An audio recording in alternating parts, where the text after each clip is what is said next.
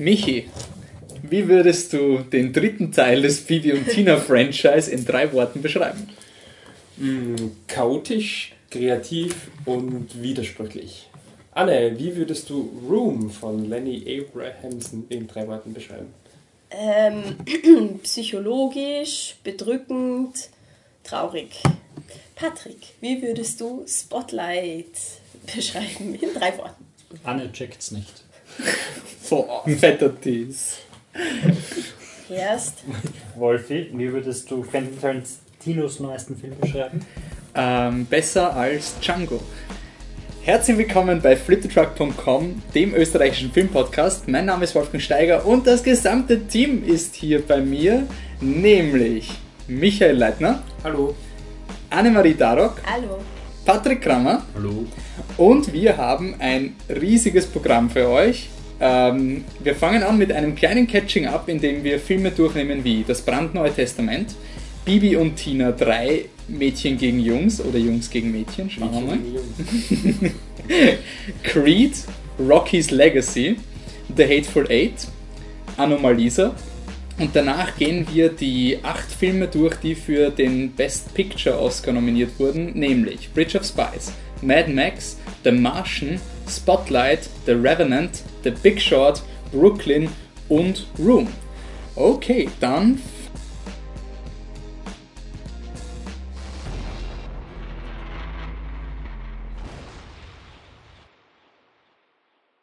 fangen wir an. Patrick, du hast jetzt einen, eine kleine Perle entdeckt. Ähm, was, war, was ist das brandneue Testament? Das brandneue Testament ist ein belgischer Film von, und ich entschuldige mich jetzt schon dafür, Jaco van Dormael. Wie spricht man das Französisch aus, Wolfi? Ich weiß es nicht. Okay, gut. Schön, dass du in Frankreich warst. Und äh, es geht darum, dass man Gott entdeckt hat und Gott ist in Wirklichkeit ein grantiger Belgier, der in Brüssel lebt und einfach nur die Welt geschaffen hat, damit er allen Leuten ins Reinwürgen kann, weil er findet es halt scheiße und deshalb will er, dass allen Leuten scheiße geht.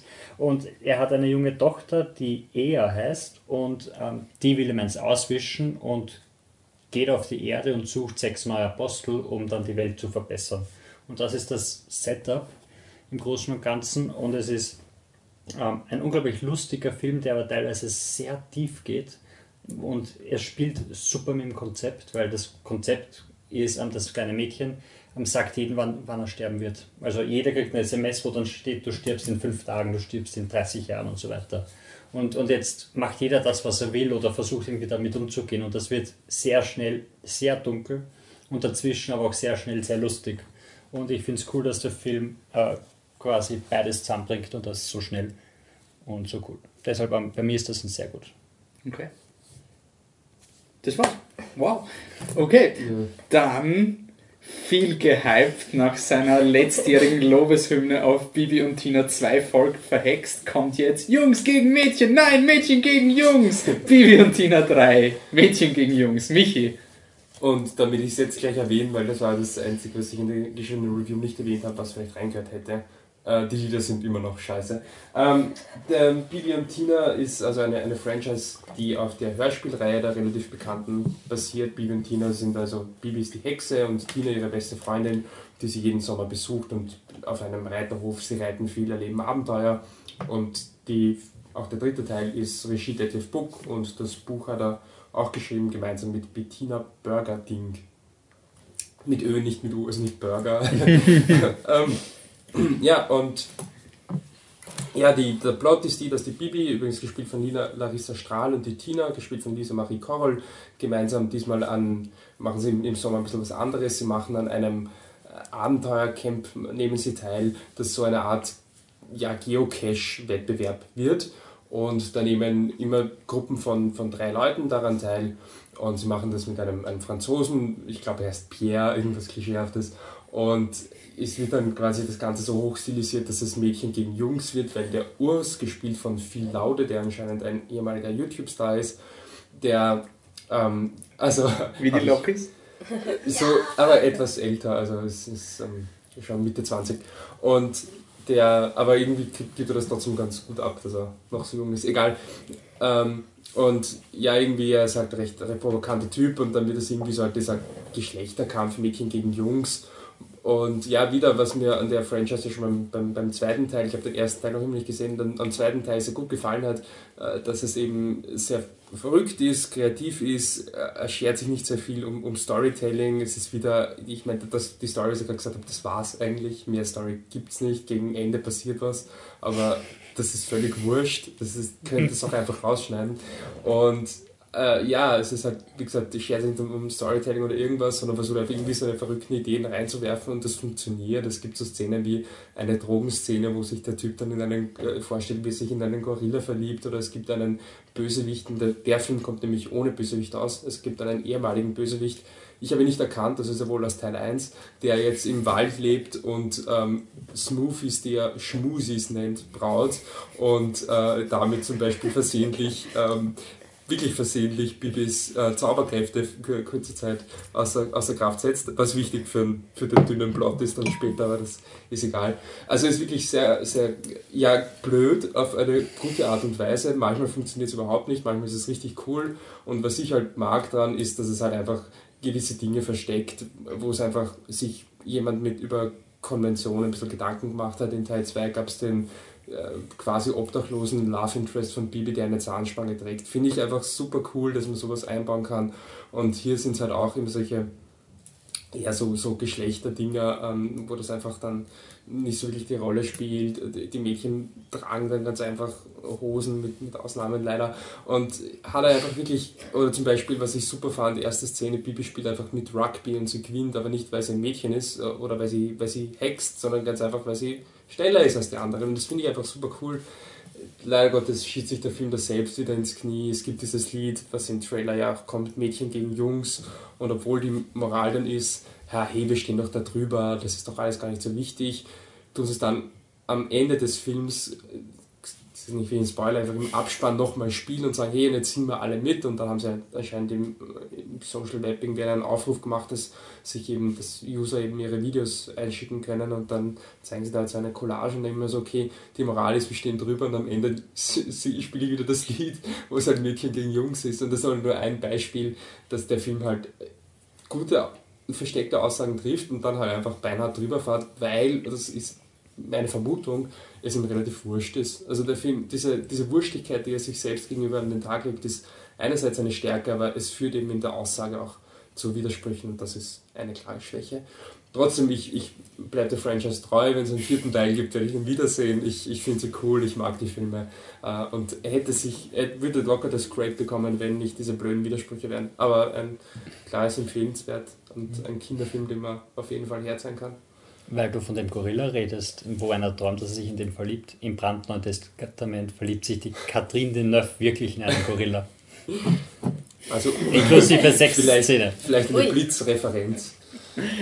Okay, dann gehen wir weiter zum zweiten uralt Film-Franchise, der jetzt ein Revival bekommt. Es handelt sich um den siebten Teil einer vor 30 Jahren gestarteten Reihe, wo jetzt die alten ausrangierten Schauspieler nochmal zurückgeholt werden, damit eine neue Generation weitermacht. Es geht um Creed, Rocky's Legacy. Äh, worum geht's? Es ist der Hätte auch Star Wars sein können. Hey, Es wäre knapp. Also der Harrison Ford ist nicht nominiert worden für einen Oscar, aber er spielt ungefähr die gleiche Rolle. Ähm, ist, ungefähr, äh, es ist der inoffizielle siebte Teil der Rocky-Reihe. Rocky ist jetzt wirklich endgültig im Ruhestand und der neue Hauptdarsteller ist der Adonis Donny Creed, gespielt von äh, Michael B. Jordan. Den kennt man aus Fantastic, aber auch aus Fruitvale Station und Chronicle. Fruitvale Station, die Verbindung ist wichtig, weil der Ryan Coogler, der Regisseur von Fruitvale Station, hat auch das Drehbuch geschrieben und führt jetzt Regie. Und der Adonis Creed ist eben ähm, der Sohn von, äh Gott wird er heißen, Apollo Creed. Ich habe nur einen Rocky-Film gesehen, sorry. Ähm, gespielt von Carl Weathers damals. Und der Adonis hat halt Angst, dass er die Marke irgendwie versaut durch seinen neuen jungen Reboot und deswegen weigert er sich, den Namen seines Vaters anzunehmen, weil er will sein eigenes Legacy machen, also Meta-Storytelling wie bei Force Awakens. Man muss nur sagen, dass im Vergleich zu Force Awakens funktioniert Creed extrem gut als alleinstehender Film. Also, wie gesagt, ich habe nur einen Rocky-Film gesehen und ähm, das war der erste. Und, der und Creed bezieht sich auf extrem viele Events in dieser Geschichte vom Rocky. Die sind aber auch verständlich, wenn man nicht Rocky gesehen hat. Es ist auch eindeutig die Geschichte von Adonis Creed. Der Michael B. Jordan spielt sehr gut. Die Tessa Thompson ähm, spielt seine Love Interest Bianca. Ah, sie macht zwar nicht viel für den Film oder Film probiert zumindest ihr auch Hobbys zu geben. Sie ist eine Sängerin und so. Also es, ist, es, es führt dann eigentlich zu nichts. Sorry, nein, nein, Oh, sorry. Wolfi, das ist. Na wirklich, aber ich, ich habe das trotzdem, zumindest ist ein netter Versuch da in einem Film, der eindeutig nicht auf das fokussiert ist. Also sie. Nein, aber Wolf, es ist kein Hobby, es ist ihr Beruf. Ja, eh, Im, Im Sinne von, weißt du, die Frau hat auch ein Hobby, schön, es ist ihr Beruf. Ja, aber so wird es Sie im ist- Film auch ist verwendet. Es ist so dieses, Nein, nein, es sie wird, es das auf und kriegt Geld und so weiter. Ja, Also, aber es ist dann im Endeffekt ist dann nicht wichtig, sobald der Donny dann im Ring steht und dann sieht man wieder im Rocky-Modus, das meine ich. Es ist so Sowieso, dieses, aber- aber es ist zumindest ein netter Versuch auf Diversity und sonst irgendwas. Ähm, und ich muss sagen, ich finde Boxen an sich ist eine der dümmsten Sportarten, die es überhaupt gibt. Ich finde es saublöd und ich finde dieses, ähm, Creed macht am Anfang so dieses, willst du wirklich so werden wie dein Vater? Und da sagt, er die, sagt die Mutter am Anfang sehr, da kommt Creed, weißt du, wie oft ich deinem Vater den Arsch auswischen haben müssen, weil er es nicht mehr zusammengebracht hat und wie viele Hirne steht immer noch, wow, fuck, da kommt Gritty. Der Film macht dann nichts draus, also sie punchen sich dann natürlich in die Goschen wie in jedem Boxerfilm. Ähm, aber der Film schafft es zumindest, dass ich dann wirklich die letzte halbe Stunde, weil ich so, muss jetzt wirklich hoffentlich schafft das. Und ich meine, es gibt eh nur drei Möglichkeiten, wie der Film ausgehen kann. Und ähnlich wie Force Awakens ist der Film recht ähnlich wie der, erst, äh, wie der allererste Teil vom Franchise. Es gibt auch die Verwendung vom Rocky-Theme, was ein bisschen deplatziert war, aber sonst ist er von der Machart sehr gut, sehr spannend. Die Kamera ist super. Warte, ich habe mir es aufgeschrieben. Äh, irgendwo, bitte, lasst mich nicht liegen. Ähm, Patrick, kannst du mal recherchieren, wer die Kamera gemacht hat? Das tut mir leid, ich habe es nicht aufgeschrieben, aber die Kamera war ziemlich cool, spannend, gut gemacht. Und eben, ich bin ein großer Fan von Franchise-Storytelling, wenn man eine Fortsetzung macht, die auch aus den Vorgängerfilmen etwas macht. Und ich glaube, gerade als Rocky-Fan, sie berufen sich auf eine Szene mit dem Apollo Creed, die, wenn du den Franchise gesehen hast, dann muss der Schluss ziemlich emotional sein als Rocky-Fan. Es hat aber auch für mich funktioniert, aber wenn du so richtig diese epische Sechsteile-Geschichte vorher hast, dann ist es so eine Art Redemption-Geschichte von Rocky. Sylvester Stallone spielt okay, man bräuchte aber Untertitel für seine Performance. Ähm, alles in allem ist er So bei wie mir immer. ein sehr gut. Vor, warte ganz kurz noch. Patrick ist noch Fact-Checking. Ähm, Bist du deppert? ich entschuldige mich, wenn das so rüberkommen ist, dass ich der Tessa Thompson, also der Bianca, ihren Beruf als Hobby bezeichnet hat. Aber ich habe sie geschrieben, Maurice Alberti, habe ich hier auch in Kamera. So. Okay, ähm, nur ganz kurz dazu. Ähm, ja, was du sagst, Großen und Ganzen stimmt. Ich finde auch, dass das mit dem Rocky-Theme Stimmt, objektiv gesehen. objektiv Gut Großen und gut. Ja. Ähm, ähm, nein, was mich dann doch gestört hat und was ich ja, ähm, ist dann eben genau der Sylvester Stallone, der die Sache zwar gut spielt und so weiter, aber es ist wirklich so, als würde Sylvester Stallone reinkommen und sagen, hey, ich bin der Rocky und das ist alles meine, meins, was da rennt und deshalb geht es jetzt für einen halben Film um mich und aus. Und ich finde, das haben sie nicht wirklich so gut gemacht und dass dann genau er der ist, der, glaube ich, für einen Oscar nominiert Ja, wird. das finde ich schade im Vergleich Ist- zu Michael B. ist, ähm, Also, Ja, ist, ist traurig. Aber ich, ich finde, dass der, dass der Film da ein bisschen zu weit abschweift, weil ich will jetzt nicht zu sehr spoilern, aber die Geschichte vom Rocky finde ich, finde ich nicht wirklich so der spannend. Trailer spoilert den gesamten Film. Ich habe den Trailer erst nach dem Film gesehen und ich habe wirklich so, wow, keine Überraschungen mehr in irgendeiner Weise. Aber Ja, voll, das, das, das war alles. Aber bei mir, ähm, nein, bei mir ist es ein empfehlenswert. okay. Ich finde nicht so Amazeballs. Okay, aber vielleicht ist der nächste Film Mace Balls, weil der legendäre Kultregisseur Quentin Tarantino, internationales Mastermind, bringt uns seinen achten, neunten Film, weil Kill Bill waren zwei Filme, seinen neunten Film, aber weil der achte Film ist, ist Hateful Eight. Patrick, wie awesome ist Hateful Eight? Ist es der beste Film aller Zeiten? Ah, knapp nicht. Er ist knapp dran vorbeigeschrammt.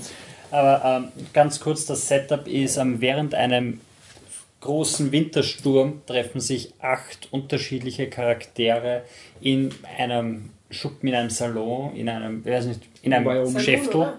Es ist kein Salon, es ist, es ist die, es ist Haberdasheries, ne? da kann man alles kaufen, irgendwie eben so, so ein, in einem Supermarkt, in einem Wildwest-Supermarkt. Zu einer Zeit, so. wo das N-Wort noch verwendet wird. Das ist wichtig für Tarantino-Filme. Das ist sehr wichtig für Tarantino-Filme. Und ähm, Kurt Russell hat als Gefangene die Jennifer Jason Lee dabei, weil er ist Kopfgeldjäger und will sie zum Hen Henker bringen. Und äh, Samuel Jackson ist auch ein Kopfgeldjäger, der auch gerade am Weg ist und mit ihm zusammen dann in dieser Kutsche zu dieser Haberdashery, werde ich jetzt einfach nennen, weil so wird es im Film genannt, kommt und da trifft, sind dann unterschiedliche Personen. Und es wird relativ schnell klar, unter diesen Personen gibt es einen, der mit der Jennifer Chase Lee zusammenarbeitet und sie wieder befreien will. Und jetzt jeder hasst jeden und niemand kann irgendwem vertrauen und Sam Jackson ist der Schwarze, der dann mit dem konföderierten General zum Streiten anfängt, der da zufällig immer dumm Bruce sitzt. Stern, oder? Ist Bruce Stern ist der konföderierten General, ganz genau. Und ähm, ja, es ist die furchtbarsten Menschen, die es gibt, sitzen dort zusammen und schreien sich an und, und vertrauen sich nicht und wollen sich gegenseitig umbringen. Und das auf zweieinhalb Stunden ausdehnt. Dafür war er erstaunlich gut, finde ich. Also, also der- Die Tarantino-Fans unter uns sind begeistert. ähm, ja, nein, im Vergleich zu Queen of Earth zum Beispiel, wo es zwei furchtbare Menschen gibt, die einfach nur sterben Und der super ist. sehen willst, der eine Katastrophe ist, hast du da jetzt, der ist sicher voller noch, hast du da jetzt, hast du da jetzt wirklich Schau, wenigstens sind wir uns bei Spotlight einig. acht Leute. ähm, und ähm, ich finde, er verwendet wirklich, diesmal kann man wirklich sagen, er macht was gut. So, Quentin Tarantino verwendet die 70 mm, wo er so stolz drauf ist, dass er es verwendet, ähm, wirklich gut, weil die 70 mm erzeugen ein unglaublich breites Bild. Und dadurch hast du ganz viel in diesem Bild drinnen. Und er verwendet es vor allem eben in dieser Heavy Dashery drin. Das heißt, mal verwendet man es bei Western für diese langen, großen, riesigen Shots von der Prärie, wie man sieht, wie weit das Land ist und so weiter. Und er verwendet es fast nur innen drinnen im Gebäude. Und das Tolle daran, oder das Intelligente daran, ist, du hast eigentlich immer, wenn es gerade um eine Person geht, weil das Bild so breit ist, kriegst du fast immer noch andere Charaktere, die dann immer im Hintergrund sind und, du, und dann darauf reagieren. Und es ist, du hast einen fetten, ähm, einen riesengroßen Nahaufnahme, einen ähm, Sam Jackson, der gerade über irgendwas schreit und im Hintergrund siehst du den, äh, den rechten Ex-Konföderierten, nicht der General, sondern ein anderer, der auch was gegen Schwarze hat, ähm, in der Ecke stehen und wie er ganz böse wird und immer wütender wird, weil er das sagt. Und ich finde, das hat er wirklich gut eingesetzt. Ähm, was? Man Voll. Robert Richardson ist der Kameramann, der das umgesetzt hat. Und was du dann natürlich wieder hast, ist das typische Quentin Tarantino Problem mit, er steht so auf sein Drehbuch und keiner sagt ihm, hey, das ist zu viel, hör mal auf damit. Und das, das passiert wieder. Es dauert, ich habe auf die Uhr geschaut, eine Stunde, bis alle Charaktere zusammen zum ersten Mal in der Happy Dashery drinnen sind. Weil, und toll gefunden. Nein, nein das, das, stört, das, das stört mich nicht einmal so, weil es dauert eine Stunde und du hast unglaublich schlechten Dialog am Anfang, der so alles erklärt. Weißt du, sie sitzen so in dieser Kutsche und da, dann kommt ein Dritter dazu und dann sitzen sie da und sagst du, weißt du eigentlich, mit wem du da fahrst? Das ist der Blalalala und der hat das und das gemacht damals Deswegen vor fünf Jahren. so. Ja, genau. Und dann sagt So, er, ja. Stimmt es, dass du diesen Brief hast? Ja, ja, diesen Brief will ich jetzt vorlesen. Ja, was, du Weißt nicht, was du weißt nicht, wer er ist. Oh mein Gott, lass mich dir erzählen, wer er ist. Und ich werde darüber reden, wer er ist. Das ist ja Hörspiel. Ja, oder? es ist wirklich sehr hör hörspielig und, und es ist wieder das, man könnte es cutten und, und er zieht seine Szenen einfach viel zu lang und du hast halt sowas so, ja, wir wissen es reicht, wir wissen, worauf es hinausläuft, hör auf damit. Und es gibt halt keinen in seinem Team, der ihm sagt, man könnte da was machen oder nehmen wir da ein bisschen was weg. Und ähm, ja, das schadet dem Film ein bisschen, aber im Gegensatz zum Django Unchained, der meiner Meinung nach wirklich kein guter Film ist, Nein, bis auf den Soundtrack, ähm, hat der Film wieder irgendwas. Und äh, immerhin, muss man sagen. Nein, es Ähm, geht in die richtige. ähm, ich will nur zwei Schauspieler äh, herausheben, nein, drei Schauspieler. Ähm, einmal den Walton Goggins, der spielt den, den neuen Sheriff, der da zufällig dazukommt, der spielt das ziemlich lustig. Eigentlich sind vier, vier Schauspieler will ich herausheben. Ähm, der, der macht das ziemlich cool. Damian Bichir, oder Bichir, der spielt einen Mexikaner namens Bob. Der hat die besten Szenen, der ist einfach so super, weil er ist einfach nur, er steht da, sagt, I'm Bob und er ist einfach wirklich lustig. Der Tim Roth, der ein, ein, einfach einen, Ba- er, ist, er hat sehr Walzanwandlungen vor mir, er hat dann wieder diesen Bart, wo er dieses Mustache Und er ist immer so lustig, er ist immer so Ja, fröhlich ja, und so wie genau. der Walz halt in die Und Tarantino. vierte ist die Zoe Bell, die in einem Backflash vorkommt, die endlich einmal, das ist die, ähm, die Stuntfrau, die, die in jedem Film vorkommt Ja. von ihm. Und ähm, in einem Flashback ist sie urhappy und kommt rein und macht gute Stimmung und, und, und redet mit allen. Und es ist so, ah, jetzt ist mal ein bisschen lockerer und wird urspaß und dann wird es wieder unglaublich, unglaublich grimm und dark. Und ähm, ich habe ihn jetzt äh, zweimal gesehen. Ich habe ihn einmal normal gesehen bei einer Presseverführung. Das zweite Mal habe ich ihn in den 70mm Version sehen können. Im Gartenbaukino. Gartenbaukino, yay. Einziges Kino in Österreich, das 70 mm zeigt. Und im Umkreis von 715 Kilometern, glaube ich. Darf eine unnötige Anmerkung zu 70 mm reinbringen? Immer. Mir kann sich erinnern, wie Digital Cinema aufgekommen ist. Und man hat einen Euro extra gezahlt, weil das Digital ja so super ist. Und eigentlich hat man dafür gezahlt, dass das Kino jetzt weniger Arbeit hat. Im Gartenbaukino gibt es jetzt eben, weil das so eine Arscharbeit ist, der Analogfilm, einen 2,50 Euro Analogaufschlag.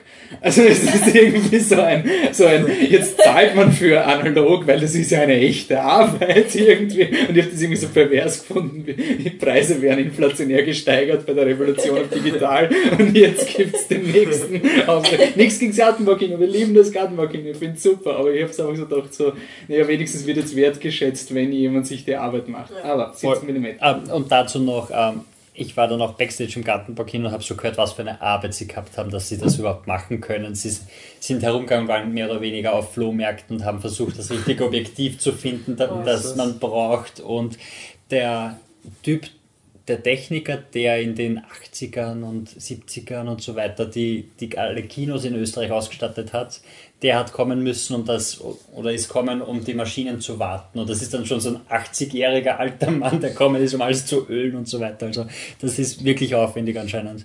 Auf jeden Fall zurück zum Film. Ähm, beim ersten Mal war ich, hat er mir wirklich gut gefallen. Beim zweiten Mal, wenn du schon diese ganzen Story-Beats und so weiter hast, dann verliert er einiges. Aber das ist halt ein, wie oft schaut man sich einen Film schon zweimal an, der Drei der, der Stunden drei Stunden dauert. Von dem her. Und noch ganz kurz, ganz kurz, Ja, ähm, noch zum äh, Soundtrack vom Ennio Morricone, weil dafür ist auch nominiert worden. Ich finde es unglaublich, ich finde es unglaublich, dass er ähm, einfach teilweise alte Sachen von sich reinhaut. Weil am Anfang, ich weiß nicht, ob, ob das das ist aber, dann- weil er nicht alles, weil er nicht genug Zeit gehabt hat, oder? Aber- er aber- hat irgendwie 25 Minuten komponiert und ist den Rest ist ja jetzt wurscht, aber am Anfang, wie die, die Credits kommen, spielt seine Musik. Und ich bin halt da gesessen und dachte, das hört sich nicht nach Westen an. Das hört sich an, als wäre es ein Horrorfilm, also so, als wäre es der Thing oder sowas mit dem Schnee zusammen. Und im Nachhinein bin ich drauf gekommen, es war wirklich ein, ein Track, der für der Thing nicht verwendet wurde, den er dann da reingehört hat. Und sowas. Und da, da geht die Musik auseinander. Zudem, ich finde es nicht okay, obwohl es Jack White ist. Ich finde es echt komisch, warum man großartig von Ennio Morricone redet und seinem Soundtrack und dann zweimal total unmotiviert ähm, anachronistische Lieder reinhaut. Das ist, weil der Morricone nicht den gesamten Soundtrack geschrieben hat. Er hat halt nur Zeit gehabt, um 25 Du hast Minuten zwei zu Szenen, wo du irgendwas, du hättest was wiederholen können, bevor du wirklich so Das sagst. ist der Tarantino. Das ja, ja aber wirklich ist ja wurscht, ich kann trotzdem sagen, dass es nicht cool ist. Ähm, was mich noch gewundert hat, ich habe extra nochmal nachgelesen, es gibt den Artikel von Hollywood Reporter, der Morricone hat gesagt, er will nie wieder mit Tarantino zusammenarbeiten, nachdem er bei Django das erste Mal mit ihm ko kooperiert hat und etwas komponiert hat. Äh, keine Ahnung, ich hätte echt gern wissen, wie das Also warum jetzt dafür, doch mit ihm zusammenarbeitet Ja. und zwar auf so einer Skala. vor allem war es nicht der erste Film, wo er neue Musik komponiert Nein, nein, hat. für Django hat er neue Musik komponiert, für Inglourious Bastards hat er keine Zeit gehabt. Und bei Django hat er sich darüber aufgeregt, dass der Tarantino, der, er schreibt, der Tarantino ist ja so ein toller Künstler und alles. Und das Schlimmste für einen großartigen Künstler wie Tarantino ist, dass er mit Leuten zusammenarbeiten muss. Deswegen weigert er sich ja immer, einen Score Ja. komponieren zu lassen, weil da pfuscht ihm ja jemand rein, was ich unsagbar arrogant finde. Also unsagbar arrogant. Und Ja. deswegen hat es mich so überrascht. Deswegen bin, ich bei, deswegen bin ich bei, bei Hateful Eight so ein. Er hat es geschafft, mit einem Komponisten zumindest für 25 Minuten teilweise zusammenzuarbeiten. Yay, Tarantino! Er kann sich weiterentwickeln. Wahnsinn! Ähm, keine Ahnung, wie das. Ich würde wirklich wissen, warum. Was mir gefallen hat im Vergleich zu Django, ich finde Django unglaublich schlecht. Also, und es ist auch ein Film, wo mir so viele Leute erzählen, wie toll er ist, und ich finde, er ist einfach nicht toll. Er, er ist in Glorious Bastards Light, er ist weniger Western als in Glorious Bastards. In Glorious Bastards war ein Western, Django ist ein Film, der im Western spielt und ein paar Western-Referenzen hat. Ähm, und das Problem bei Django war halt einfach, dass Tarantino kann nur Arschlöcher schreiben und wenn er dann versucht, eine moralische Message reinzubringen, scheitert er desaströs. Es funktioniert bei Glorious Bastards, wenn er die Juden dastehen lässt wie die ärgsten Arschlöcher, weil das etwas ist, was man normalerweise nicht tut. Deswegen funktioniert dieses, diese Moralgeschichte und bei Django war es halt so ein, ja, der Django ist der beste ever, der DiCaprio ist der schlimmste ever, move on. Und ich finde bei Hateful Eight einfach wieder angenehm, es sind einfach acht Scumbags und du mhm. hast keine moralische Agenda und deswegen kann jeder sterben oder jeder überleben. Es ist dadurch unberechenbarer als bei Django, wo du halt denkst, hm, wann wird er denn DiCaprio erschießen? Am Anfang von den zweieinhalb Stunden oder am Ende von den zweieinhalb Stunden? Yeah, ich warte jetzt zweieinhalb Stunden, bis er den DiCaprio erschießt. Obwohl man muss sagen, dass Tarantino-Filme nie die große Aussage haben, sondern sie gehen immer um e. sich selber und sie verstecken e, sich. Aber Django hat aber eine Aussage Nein, nein, er versteckt sich hinter dieser Blabla. Aussage und bei Inglourious Bastards geht es halt in erster Linie um die Kraft des Kinos, bla bla. Aber, aber es geht immer, zumindest aber es geht. Es geht immer, aber es geht immer um, Chang, äh, um Tarantino selber und um seine Filme Gut, und so weiter. Ist ja auch okay. Ja, und das ist bei dem auch, weil, weil er schmeißt alle, alle einfach über Bord, alle, alle Allüren von wegen so, es geht zwar um mich, aber eigentlich geht es auch darum, bla bla. Und das haut er weg und sagt, nein, das ist voll aber an mir und schaut's. Und ich finde, das war ein, der erste Man kann viel rein seit, ähm, ich weiß gar nicht wann, der einfach sich angefühlt hat wie ein echter Film, wo nicht irgendwie alle 20 Minuten eine obskure Referenz ist. Weil selbst bei Django gibt es dann diese Momente, wo die Flashbacks inszeniert sind, wie in den Grindhouse-Filmen mit schlechten Filmen und sowas. Und das war ein Film, der nach den Regeln eines Western gespielt hat. Und das war für mich eine unglaubliche... Mehr oder weniger, weil er hat dazwischen hat er dann einfach mal ein Voice-Over gemacht, weil er die Szene nicht anderen erklären will, was unglaublich... Aber er, es ist nicht so ein... Er, er wirft jetzt sowas wie zum Beispiel die Hugo, Hugo Hugo Stieglitz beim Til Schweiger, das ist jetzt einfach so ein ein, ein Elektro-Gitarrensolo mhm. und dann gibt es eine Montage und das macht man normalerweise nicht und alles ist crazy. Ähm, es ist trotzdem eher für Tarantino-Verhältnisse, er hat sich zusammengerissen, das finde ich super. Und die Jennifer Jason Lee finde ich einfach super, weil ich immer noch in sie verliebt bin. Ähm, okay, bei mir ist er anscheinend knapp ein sehr gut, aber wir haben einen Empfehlenswert. Patrick? Ja, ich schwank auch zwischen, also nach dem ersten Mal schon hätte ich gesagt, dann sehr gut, nach dem zweiten Mal schon würde ich jetzt sagen, eher empfehlenswert, also irgendwo in der Mitte, weil wer schaut ihn sich schon zweimal an? Du und anscheinend ich, aber, den aber, die, aber halt, weil ich wirklich interessiert bin an den 70 mm. Okay. Gut, ein Film, der nicht 70 mm ist. Anna-Marisa. Also, Anomalisa. Jetzt werde ich gleich mal die Facts runterrattern, weil die habe ich brav aufgeschrieben. Also, es ist von Regie Hugh Johnson und Charlie Kaufman. Charlie Kaufman hat, die, hat das Drehbuch auch geschrieben und er ist ein Mastermind und er hat Bing John Malkovich gemacht, den ich liebe über alles. Und ja. Das ist ein bester Film. Ja, Kann ich nicht sagen, ich habe noch keinen einzigen Charlie Kaufman Film gesehen. Du gehst raus. so, also. Ciao. so, dieser Film ist ein Stop-Motion-Puppenfilm, äh, was schon einmal echt beeindruckend ist, weil, gleich muss ich dazu sagen, sich das ganze Geschehen einfach total so realistisch, also so menschlich anfühlt, so menschlich, wie sich viele Filme nicht anfühlen, die mit echten Menschen gespielt werden, was echt faszinierend ist. Ein faszinierendes Gefühl, das man hat, während man diesen Film schaut. Worum es geht, das, ähm, es geht um einen Mann, der ein reisender Vortragender ist, im, in der Kundenberatungsbranche arbeitet.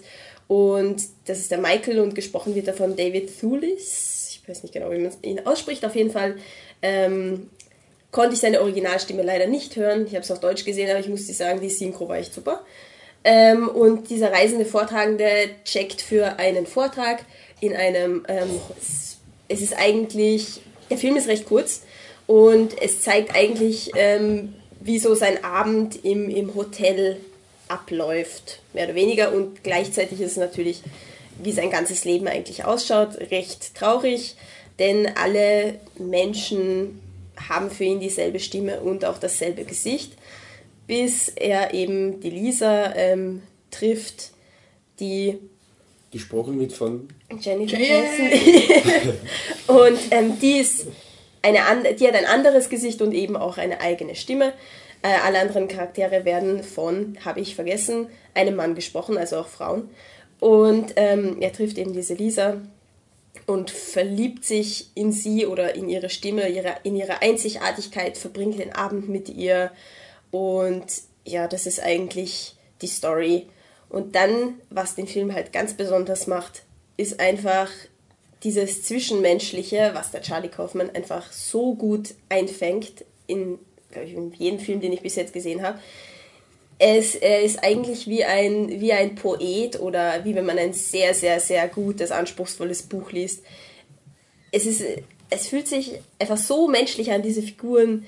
Ähm, ihr Leben, es ist so frustrierend, dieses Leben von Michael. Also es sind so die winzigen, winzigen Elemente wie eben das, er sitzt im Taxi vom, vom Flughafen zum ähm, Hotel und der Taxifahrer quatscht ihn halt voll über, wie toll, ich weiß nicht mehr welche Stadt, aber wie toll Cincinnati. diese Cincinnati, wie toll diese Stadt ist und er muss doch bitte mal in den Zoo gehen und warum ist er denn nur so kurz da und der quatscht ihn halt voll, so wie eben Taxifahrer manchmal sind, ein, ein Touristen halt voll quatschen und der, der Michael ist halt total fertig mit der Welt eigentlich, ähm, hat innere Konflikte. Der Taxifahrer hat wieder nur dasselbe Gesicht wie alle anderen Menschen auch, interessiert ihn überhaupt nicht, was der zu sagen hat. Im Hotel sind sie auch überfreundlich zu, ihn, zu ihm, aber im Endeffekt sind sie auch wieder nur dieselben wie alle anderen Menschen auch um ihn herum. Also sein Leben ist komplett fade, eigentlich belanglos, alles was er macht. Im Endeffekt für mich ist das ein Allegorie oder ist es eigentlich eine, eine Verbildlichung von, von Depression vielleicht? Ähm, ich bin mir nicht sicher, ob ich den Film ganz verstanden habe oder ob das gemeint ist, aber für mich äh, könnte das ähm, eben Depression darstellen. Also, dass einfach alles irgendwie ein Einheitsbrei ist. Deine Grundstimmung ist einfach im Endeffekt scheiße. Und äh, alles, was eigentlich normale menschliche Interaktion ist, ist eigentlich auch scheiße. Und manchmal gibt es halt kleine Lichtblicke, wie eben diese Lisa, die lang anhalten können oder eben auch nicht. Und ja, also der Film, der lebt einfach von diesem zwischenmenschlichen, von diesem psychologischen äh, Betrachtung von dem, von dem Leben des Michael und er war ein bisschen zu kurz. Ich hätte das noch, weiß nicht, wie lange weiterschauen können, obwohl es schon ein bisschen belastend ist seelisch. Also nicht irgendwie schlimm, dass ich ihn mir nie wieder anschauen will. Ich will ihn sogar noch oft sehen, aber es ist schon, du hast schon das Gefühl, vielleicht schaust du ein bisschen auch in den Charlie Kaufman rein. Ich weiß nicht, also mir ist das so vorgekommen. Ja. Eine bemerkenswerte Szene ist ähm, eine Sexszene eben zwischen Lisa und Michael, eben auch mit den Puppen. Großartige Sexszene, die ehrlichste Sexszene, die ich seit langem im Kino gesehen habe. Also ein Wahnsinn. So mit äh, Oralsex an einer Frau und einfach die zwei, die sich gegenseitig ausziehen und das ist halt so normal halt. Also es ist nicht dieses übergekünstelte, es ist einfach normales Pudern halt, ne? Also das fand ich echt großartig, also muss ich wirklich sagen. Eben, die Puppen sind menschlicher als die Menschen. Ja, und ich liebe eigentlich den Film, obwohl ich ihn vielleicht nicht ganz verstanden habe noch. Aber ich werde ihn noch ein paar Mal anschauen. Ich glaube schon, dass du ihn verstanden hast, ja. weil ich ja. finde nicht, dass er so, so, so okay. tief ist. Also, ich, weiß nicht, ich glaube. Ich meine, natürlich, mein, ich mein, natürlich, Charlie Kaufman, ich muss auch sagen, also ich habe ihn bei der Biennale gesehen, da war es Mitternacht und er ist kein Film, der um Mitternacht angefangen soll, weil er so unglaublich, er ist unglaublich ruhig und es ja. fängt schon an mit diesem, mit dem äh, Regen an den Fensterscheiben, was unglaublich beruhigend wirkt und dann sitzt du da und denkst, oh ja, wie schön, aber es ist, aber ähm, De Depression, das Thema Depression finde ich äh, gut, das kann man, glaube ich, gut anwenden drauf. Aber so wirklich deep würde ich, würde ich, würde ich ihn jetzt nach einmal schauen, muss ich auch sagen, ja. äh, jetzt nicht unbedingt. Ich, nein, ich weiß nicht, was du deep verstehst. Ähm, also ist es jetzt irgendwie eine, was ich immer gesellschaftliche Analyse, ist irgendwie politisch, nein, ja. aber ähm, deep im Sinne von, dass alle Elemente, die vorkommen, sehr gut ineinander greifen und so eben ein sehr, meiner Meinung nach sehr detailliertes, greifbares ja. Bild von der inneren Psyche dieses Menschen darstellen. Ja, für mich schon. Und insofern, ich weiß nicht, wie gesagt, tief im Sinne von, kann man jetzt da jetzt irgendwie eine Aussage, kann man da jetzt eine, eine große Diskussion davon abbrechen? Wahrscheinlich eher nicht. Das ist eher äh, ja ein, ein, ein, ein sehr persönliches Thema. Ich weiß nicht, ob ich das Depression unterschreiben würde. Ich glaube, glaub, bei Depression gibt es wahrscheinlich auch sehr viele verschiedene Formen. Ja. Ich glaube nicht, dass jeder Depressive äh, quasi nur zwischen oder hauptsächlich zwischenmenschliche Probleme hat. Ja. Aber was ich auch finde, es gibt ja dann auch, auch Szenen, die sehr extrem sind. Also dann äh, gibt es eine Szene, ich möchte jetzt nicht nur um euch das quasi irgendwie, oder die, die den Film gesehen haben, ähm, nach, am Tag nach dieser Sexszene gibt es eine, eine sehr surreale Situation. Ich, ich denke halt, dass es, dass man schon auch irgendwie von einer, einer grundlegend, also größeren psychischen Störung vielleicht ausgehen kann, aber es ist auch im Endeffekt ist es, ist es gleich, dass das Bild, was rauskommt, ist auf jeden Fall ziemlich verstörend und deprimierend. Ja. Ich habe einfach sehr mitgefühlt mit dem, mit dem Michael und Wirklich, du hast mit dem mitgefühlt? Ja. Weil Ja, ich muss sagen, äh, absolut. ich finde den Film unglaublich äh, ehrlich. Von der Art her, wie sich die Figuren anfühlen. Also das ist wahrscheinlich das, was du meinst. Man, man spürt Ja. die, also ich finde wirklich, also das letzte Mal, wo ich, wo ich so, so wirklich so, so was Ehrliches empfunden habe, war bei äh, Drinking Buddies, wo man einfach denkt, so die, das sind echte Beziehungen, die da dargestellt werden. Ja, genau. Ähm, ich habe allerdings wirklich Probleme gehabt, für einen, Hauptdarsteller, also für einen Hauptdarsteller, für die Hauptfigur was zu empfinden, weil Nee, Das- ich finde auf, äh, ich find auf, auf einer distanzierten Basis. Nicht auf dieses. ich finde ihn halt, ich finde ihn halt einen unglaublich schlechten Menschen und dafür finde ich es sehr schwierig. Naja, er ist draußen, also ich Ich meine, er ist unterwegs und so weiter. Also er, Ja. ist, er ist wirklich kein guter Mensch und da ist es wirklich schwierig. Und das, Okay, das ist Eben bisschen- das- Naja. also kein guter Naja. Mensch. Sorry, daheim ist seine jetzt- Frau und seine Kinder. Ja, und ich meine, Leute wenn man sagt, guter also. oder schlechter Und das Mensch, ist nicht nur, vor allem, es ist nicht einmal nur die eine. Kategorisierung. Ja, aber es ist nicht nur mal die eine. Menschen. Ja, okay, aber Okay, trotzdem. unterschiedliche So, ähm, Standpunkte. Man ob kann nicht sagen, dass er voll super ist und, und man sich voll in den hineinversetzen kann, Also finde ich. ich finde schon, Doch, weil wenn, ich, wenn ich mir das vorstelle, wenn diesen Film vorstelle und nicht Charlie Kaufmann hat ihn gemacht, dann ähm, könnte ich mir schon vorstellen, dass ich den Michael irgendwie scheiße finden würde und dass ich mir denke, boah, was für ein Trottel und eben, oh, was für ein schlechter Mensch, keine Ahnung.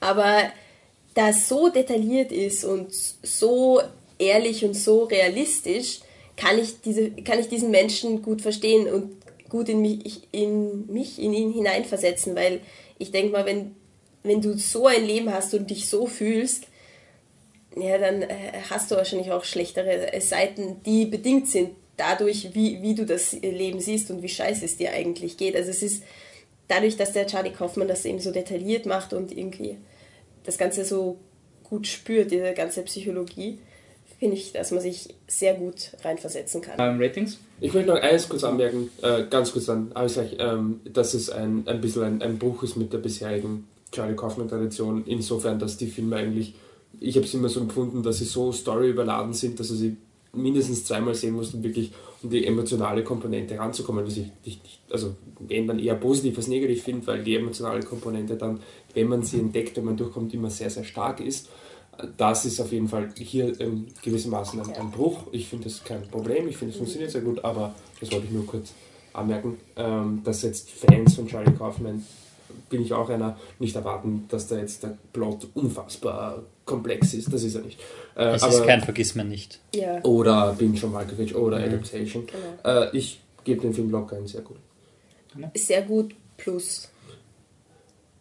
Also exzellent oder knapp am exzellent? Knapp, knapp, weil es eben, finde ich, zu kurz ist und äh, es ist eben, ja, das ist halt, Story ist jetzt nicht so riesig, also das weiß ich nicht. Deswegen. Okay. Patrick? Hm, Ich hätte mal empfehlenswert geben. Okay. Ähm, passt. Gut, das jetzt haben wir. Gut, dass wir uns bei den nächsten Filmen einig sind. Ähm, das Oscar-Rennen geht weiter. Und da müssen wir jetzt gleich mal den Michi einen Cookie geben. Ach so? weil er hat ja bei unseren, bei unseren oscar nominierungen äh, wir, wir teasern das jetzt mal. Beim Film, worum es dann geht, werden wir wieder auf den Cookie zurückkommen. Also bleibt gespannt. Ähm, und deswegen haben wir jetzt alle acht Filme, die für Best Picture nominiert werden, gehen wir durch. Wora, wobei wir jetzt mal die ersten drei Filme ähm, nur ganz kurz machen werden, weil die kann man schon recht detailliert in unserem Podcast-Programm nachhören. Und wir beginnen mit Bridge of Spies. Patrick? Bridge of Spies Den keiner nachgeholt hat in den letzten zwei Monaten oder was es ist. ja, ist äh, Steven Spielbergs ähm, 50er Jahre Spionagedrama, bei dem es darum geht, dass Amerika einen russischen, einen sowjetischen Spion ähm, fasst und der verteidigt werden muss von dann Jahre später werden russische, äh, amerikanische Spione von Russland gefangen genommen und Tom Hanks wird nach ähm, Ost- oder Westdeutschland geschickt, um sie wieder zurückzuholen. Darum geht es im Großen und Ganzen. Wie ist er? Ähm, er ist voll okay, er ist absolut solide. Jeder Steven Spielberg-Film ist absolut. Aber ähm, man kann sich über nicht wirklich viele Sachen beschweren. Ähm, ich finde nur, dass er zu brav ist, dass er zu safe gespielt wird vom Steven Spielberg. Er, er geht keine Risiken mehr ein. Und es ist halt, er kritisiert ein bisschen Amerika und dann schwenkt darüber und kritisiert ganz stark Russland, weil Amerika ist eh viel besser und sowas und sowas nervt mich persönlich halt, weil ich finde, man kann beide Seiten schlecht darstellen, wenn es darum geht, dass eben beide Seiten schlecht sind oder nicht die eine die Lösung ist und die andere furchtbar. Und Lauter schlechte Menschen. Okay, passt. Ja, Ähm, sorry. In einer viel utopischeren Aber Welt bewegt Rating? sich die Anne. Kein Rating. Jo. Ah, Rating, Also- sorry, Rating. Danke. Aber es war empfehlenswert bei mir. Sehr gut Okay. war's, oder? Oder war es ein sehr gut? Podcast hast glaube ich. Es ist Oh. mir wurscht, das ist sehr gut, so was irgendwie so. Okay, sehr gut. Ja, ja. Ich glaube, Es ist, es ist zwischen den beiden, weil der Film ist ja, ist ja an sich, er ist, ist grundsolide und alles und das Ja. meine ich gar nicht negativ sonst, und sowas und er ist auch, auch relativ spannend und mitreißend und so weiter, aber es ist halt, ja. Also wenn ich, Ich glaube, die geschriebene Review ist, glaube ich, ein empfehlenswert. Lauter Plotholes. Das ist der Podcast-Krammer. Solange es kein bemutterndes Empfehlenswert ist, ist es okay. genau. So, äh, Mad Max, Fury Road. Ähm, Fury. Fury. Obwohl Furry Road, Scheiße, Furry Road wäre sehr creepy. das wäre voll cool, glaube ich. Das wäre ein cooler Film. Also, Ist Mad Max Mad Max. gut? Ist leicht Mad Max kein cooler Film? Ich liebe Mad Max. So, also, dass wir war das gesagt schlimm, haben. ja. Nein, es ist großartig. Also. Von allen Leuten. ist von George Miller. Es geht um ähm, Tom Hardy, den ich zwar creepy finde, aber großartig, der ähm, mit seinem äh, Auto durch eine dystopische Landschaft fährt und Spoiler wieder alle möglichen Leute alle möglichen Leute verfolgen ihn, auch mit Autos und Motorrädern und so weiter. Und Gitarren. Findest, findest du Tom Hardy generell creepy? Ja, ich oder? finde ihn sehr creepy, aber Okay. mittlerweile mag ich ihn sehr als Schauspieler. Also ich konnte nicht über die Creepiness hinwegschauen, Du aber meinst jetzt. nach Revenant ist er das sympathisch? Ja, ja, mit Bart schaut er viel besser aus, viel uncreepiger. Also, ja, also Mad Max ist ein großartiger dystopischer Science-Fiction-Film, der alles hat, was man sich wünschen kann von einem Film. Wunderschöne, tolle Action, ganz viele tolle Stunts, großartige Kostüme. Man möchte sich jedes Halloween nur so anziehen wie eine Figur aus Mad Max. Ähm, was soll ich noch dazu sagen? Ja, wahnsinnig coole Musik, so mitreißend, oh mein Gott, ich möchte, dass der Film noch vier Stunden so weitergeht. Ich will noch mehr Autoverfolgungsfahrten sehen. Mein Papa hat sehr, sehr, sehr gut gefallen.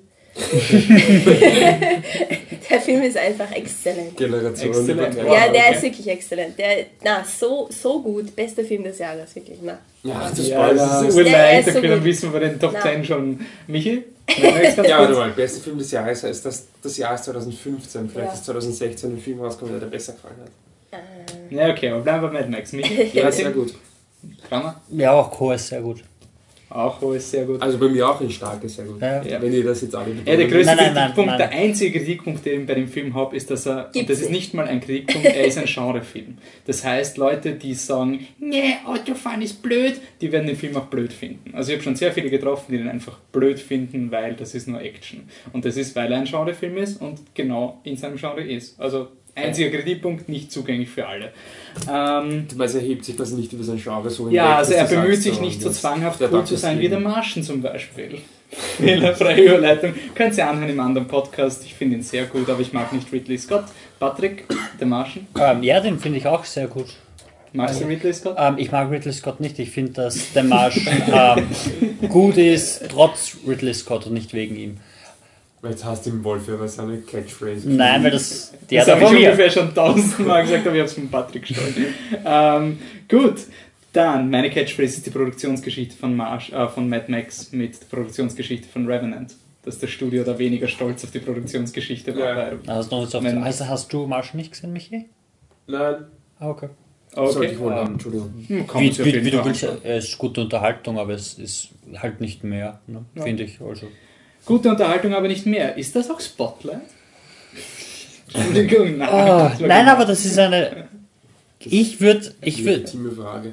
ähm, Nehme ich sogar auf beide Punkte. Also ich, Ich- würde bei beiden Ja sagen. aber- Was ist überhaupt Spotlight, Patrick? Ja, ähm, Spotlight ist ein Film von Tom McCarthy über den, äh, die Enthüllungen der Bostoner Zeitung, äh, vom Boston Globe, über die ähm, systematische Verduschung der katholischen Missbrauchsfälle in Amerika. Um das kurz zu machen. Und ähm, Spotlight ist eben eine Spezialeinheit unter Anführungszeichen der Boston Globe, die sich auf äh, lange, ähm, teure Recherchen versteht. Das heißt, die recherchieren einen Fall oder eine Story eben so über Monate oder eineinhalb Jahre lang hinweg, um dann wirklich alle Aspekte rauszubringen. Und die haben über die Jahrzehnte hinweg eben schon große Skandale ähm, ans Licht gebracht. Und 2001 eben auch den Skandal rund um die katholische Kirche, der es dann 2010 sogar bis nach Österreich geschafft hat, weil man dann weltweit quasi auf diese Missstände ähm, hindeuten konnte. Ähm, ja, ein Ensemble-Cast wie fast kein anderes rund um Michael Keaton, Mark Ruffalo, Amy Adams, Liev Schreiber, Stanley Tucci und und und. Ich glaube, Rachel McAdams.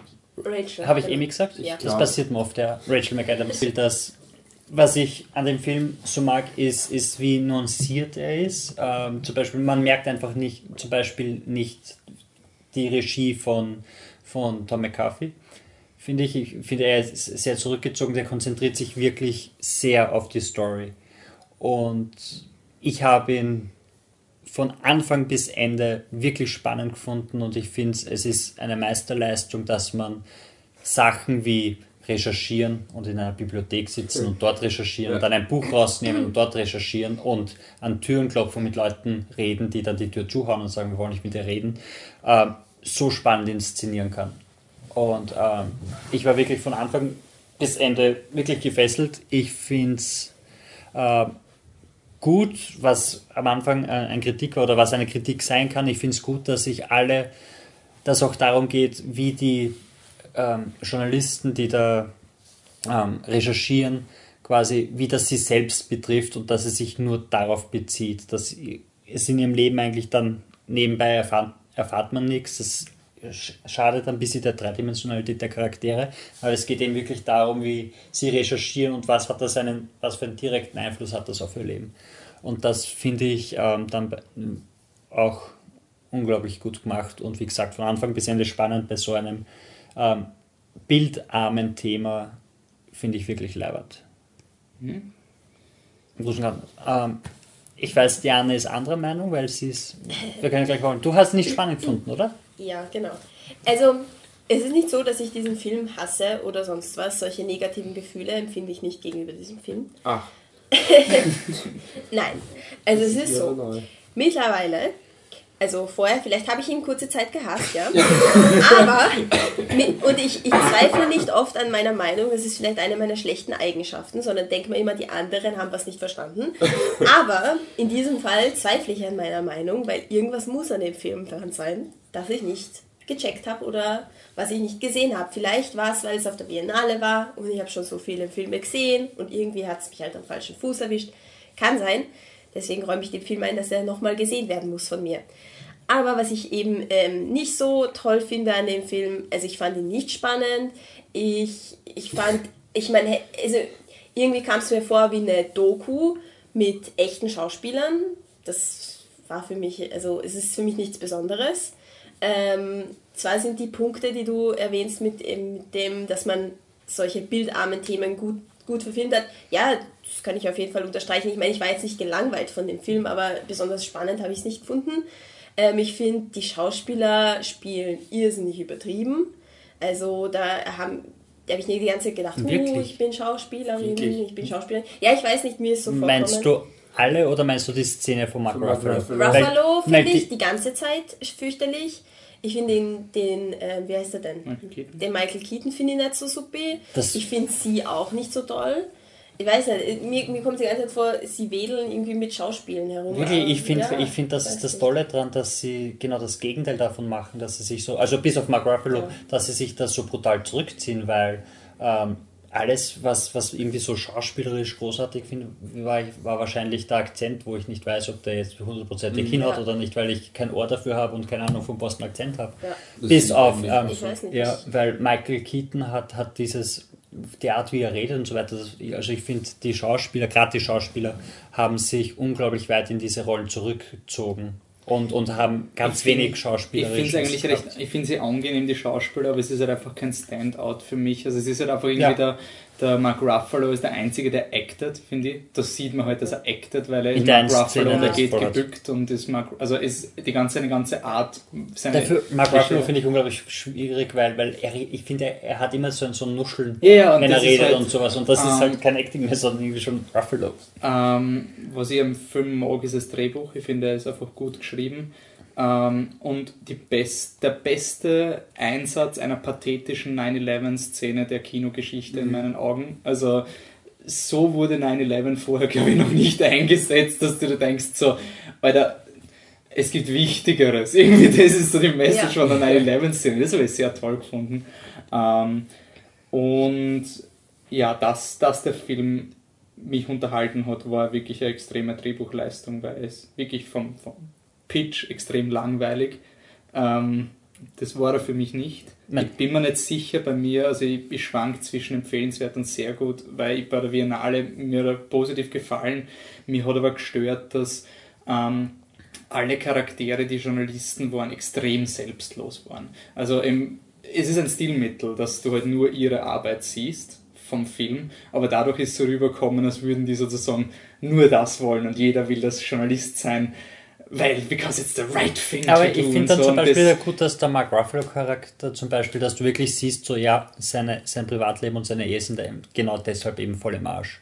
Ja, und, also- und du hast die anderen, die, die auch Journalisten sind und die von Anfang an gleich dieser, abblocken dieser, und sagen es ist nein. aber trotzdem dieser, und sie so machen das Richtige und diese Opfer müssen sie bringen. Aber Ja, nein, natürlich, ja, ja, Journalisten klar, klar, halt klar, wirklich, klar. das ist das Ding. Ja, das eh, also es ist halt, das ist vielleicht gar kein Kritikpunkt, das war einfach das, was Ja. mir am Anfang geschert hat. Ja. Und das, so wie es du als Stilmittel beschrieben hast, ist völlig legitim. Dann ist wahrscheinlich eher ein, ich habe nicht das gekriegt, was ich wollte. Und, voll. Ähm, und was, was ich auch Und ich habe eine Szene nicht verstanden. Ich will es jetzt nicht äh, erklären, aber es gibt irgendwann, da kommen sie auf einen Namen drauf und da gibt es ein leeres. Haus. Und das war einfach, das war das einzige Mal, wo ich mir gedacht habe, das Drehbuch, es schafft normalerweise immer die Namen gut zu kommunizieren. ja.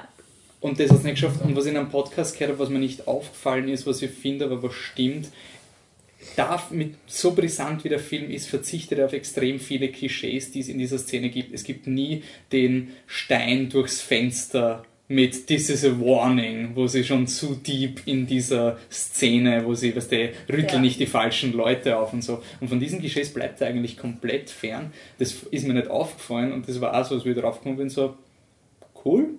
Einfach so, es, mir ist nicht aufgefallen, dass ich nicht da war, sonst hätte ich mich beschwert. Deswegen weiß ich nicht, wo der bei mir gerade steht. Aber wenn du sagst Klischee, was, also ich, ich unterschreibe eh fast alles. Sorry, aber nicht alles, Nein, was die nein, andere das- gesagt hat, aber, aber sonst unterschreibe ich fast alles. Ähm, nur, was ich, was ich äh, nur finde, ist, dass die, dass die, die Rolle von der Rachel McAdams, nicht, dass sie irgendwie schlecht spielt, nichts dergleichen, aber dass ihre Rolle, ich, ich fand halt, es, es, hat, es wird sicherlich, das beruht ja auf, auf, auf äh, wahren Begebenheiten und das wird schon so gewesen sein, ihre Rolle.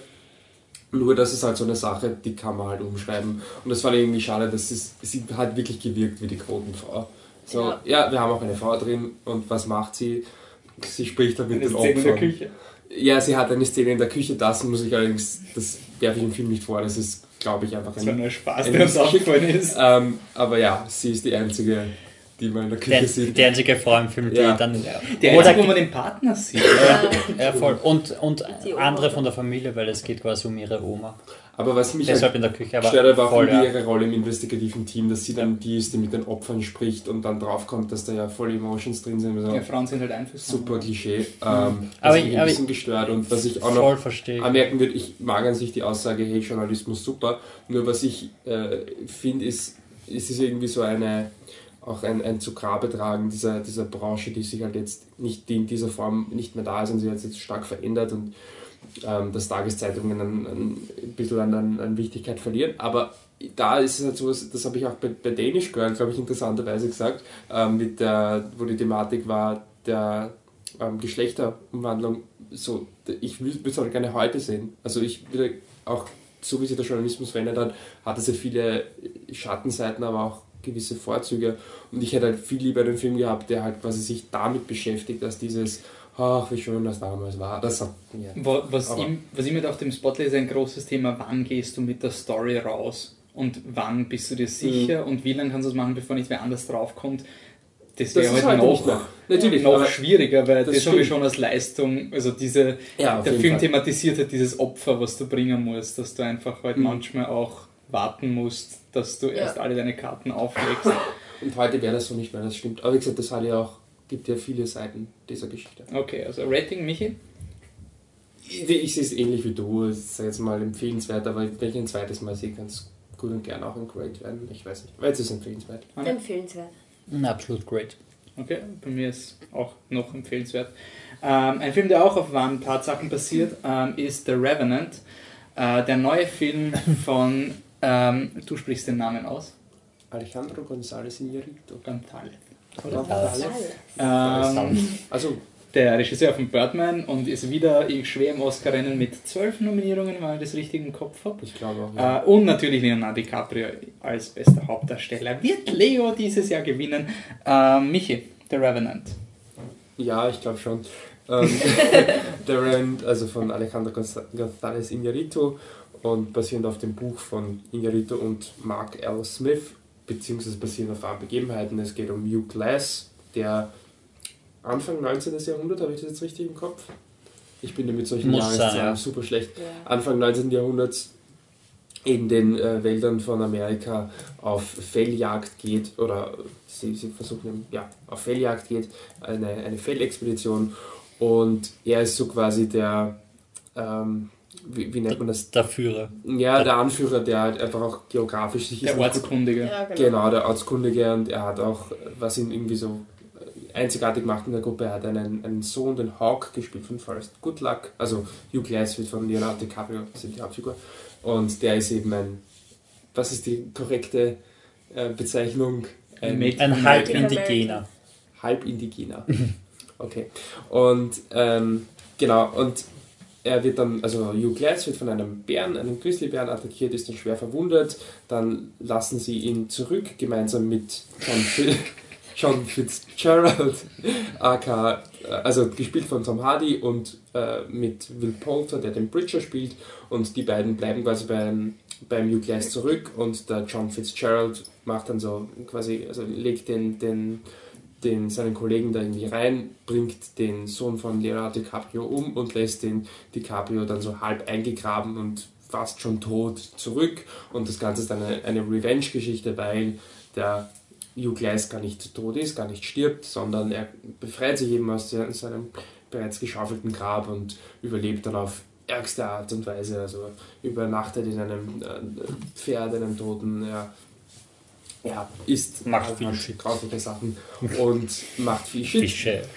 Und, und ja, jedenfalls möchte er sich quasi am John Fitzgerald rächen. Ja, das, was sticht heraus natürlich in, glaube ich, für mich zumindest in allererster Linie die, die Kameraarbeit von Emanuel Lubezki, der Favorit ist auf den dritten Oscar in Folge, hat davor Birdman und was ich noch viel herausragender finde, Gravity ähm, gedreht, auch, auch andere tolle Filme. Und es ist halt wieder eine Kamera, die für mich einfach alles irgendwie unterbringt. Das ist ja eh schon bekannt, dass er fast ausschließlich mit natürlichem Licht gearbeitet hat, was auch, finde ich, gut funktioniert. Ich weiß nicht, wie es jetzt wirklich aussehen wird, wenn es mit natürlich, ich weiß nicht, ob ich jetzt, ähm, inwiefern man das jetzt beurteilen kann, aber äh, das Ergebnis ist auf jeden Fall ist nicht schöne, matte Farben und für mich eben die Kombi aus quasi Actionsequenzen, die mit den für Lubetzky schon fast ja, signifikanten langen Kameraeinstellungen gefilmt sind, wo du halt wirklich über das Set quasi herumfährst und immer wieder von einem Charakter zum anderen, ist nicht toll und beeindruckend. Dann eben aber auch einfach unter Anführungszeichen einfachere, aber nicht schöne ähm, Naturaufnahmen und, und sehr schöne in Szene setzen von, von ja, Tieren etc. Also einfach finde ich die, die, die ganze, also nicht die ganze, aber eine große Bandbreite an verschiedenen ähm, Kameratricks.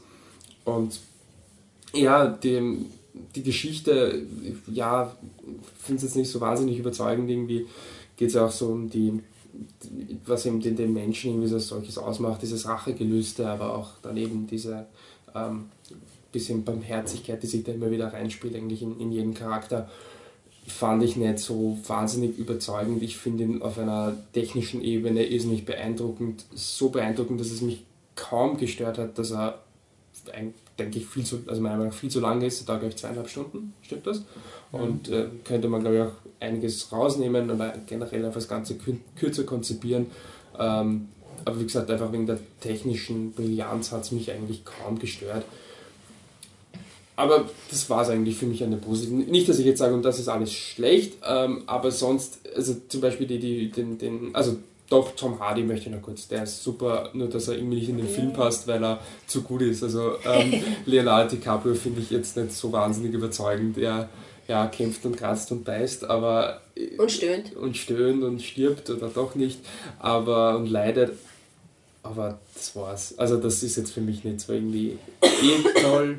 Hast du eh gut gemacht, dass du fast gestorben bist, aber mm, finde ich jetzt nicht irgendwie. Er versteckt sich halt nicht in der Rolle. Ne? Nein, überhaupt nicht. Und das macht Tom Hardy schon wesentlich besser. Aber ich will jetzt auch gar nicht da irgendwie DiCaprio versus Tom Hardy ist auch pointless.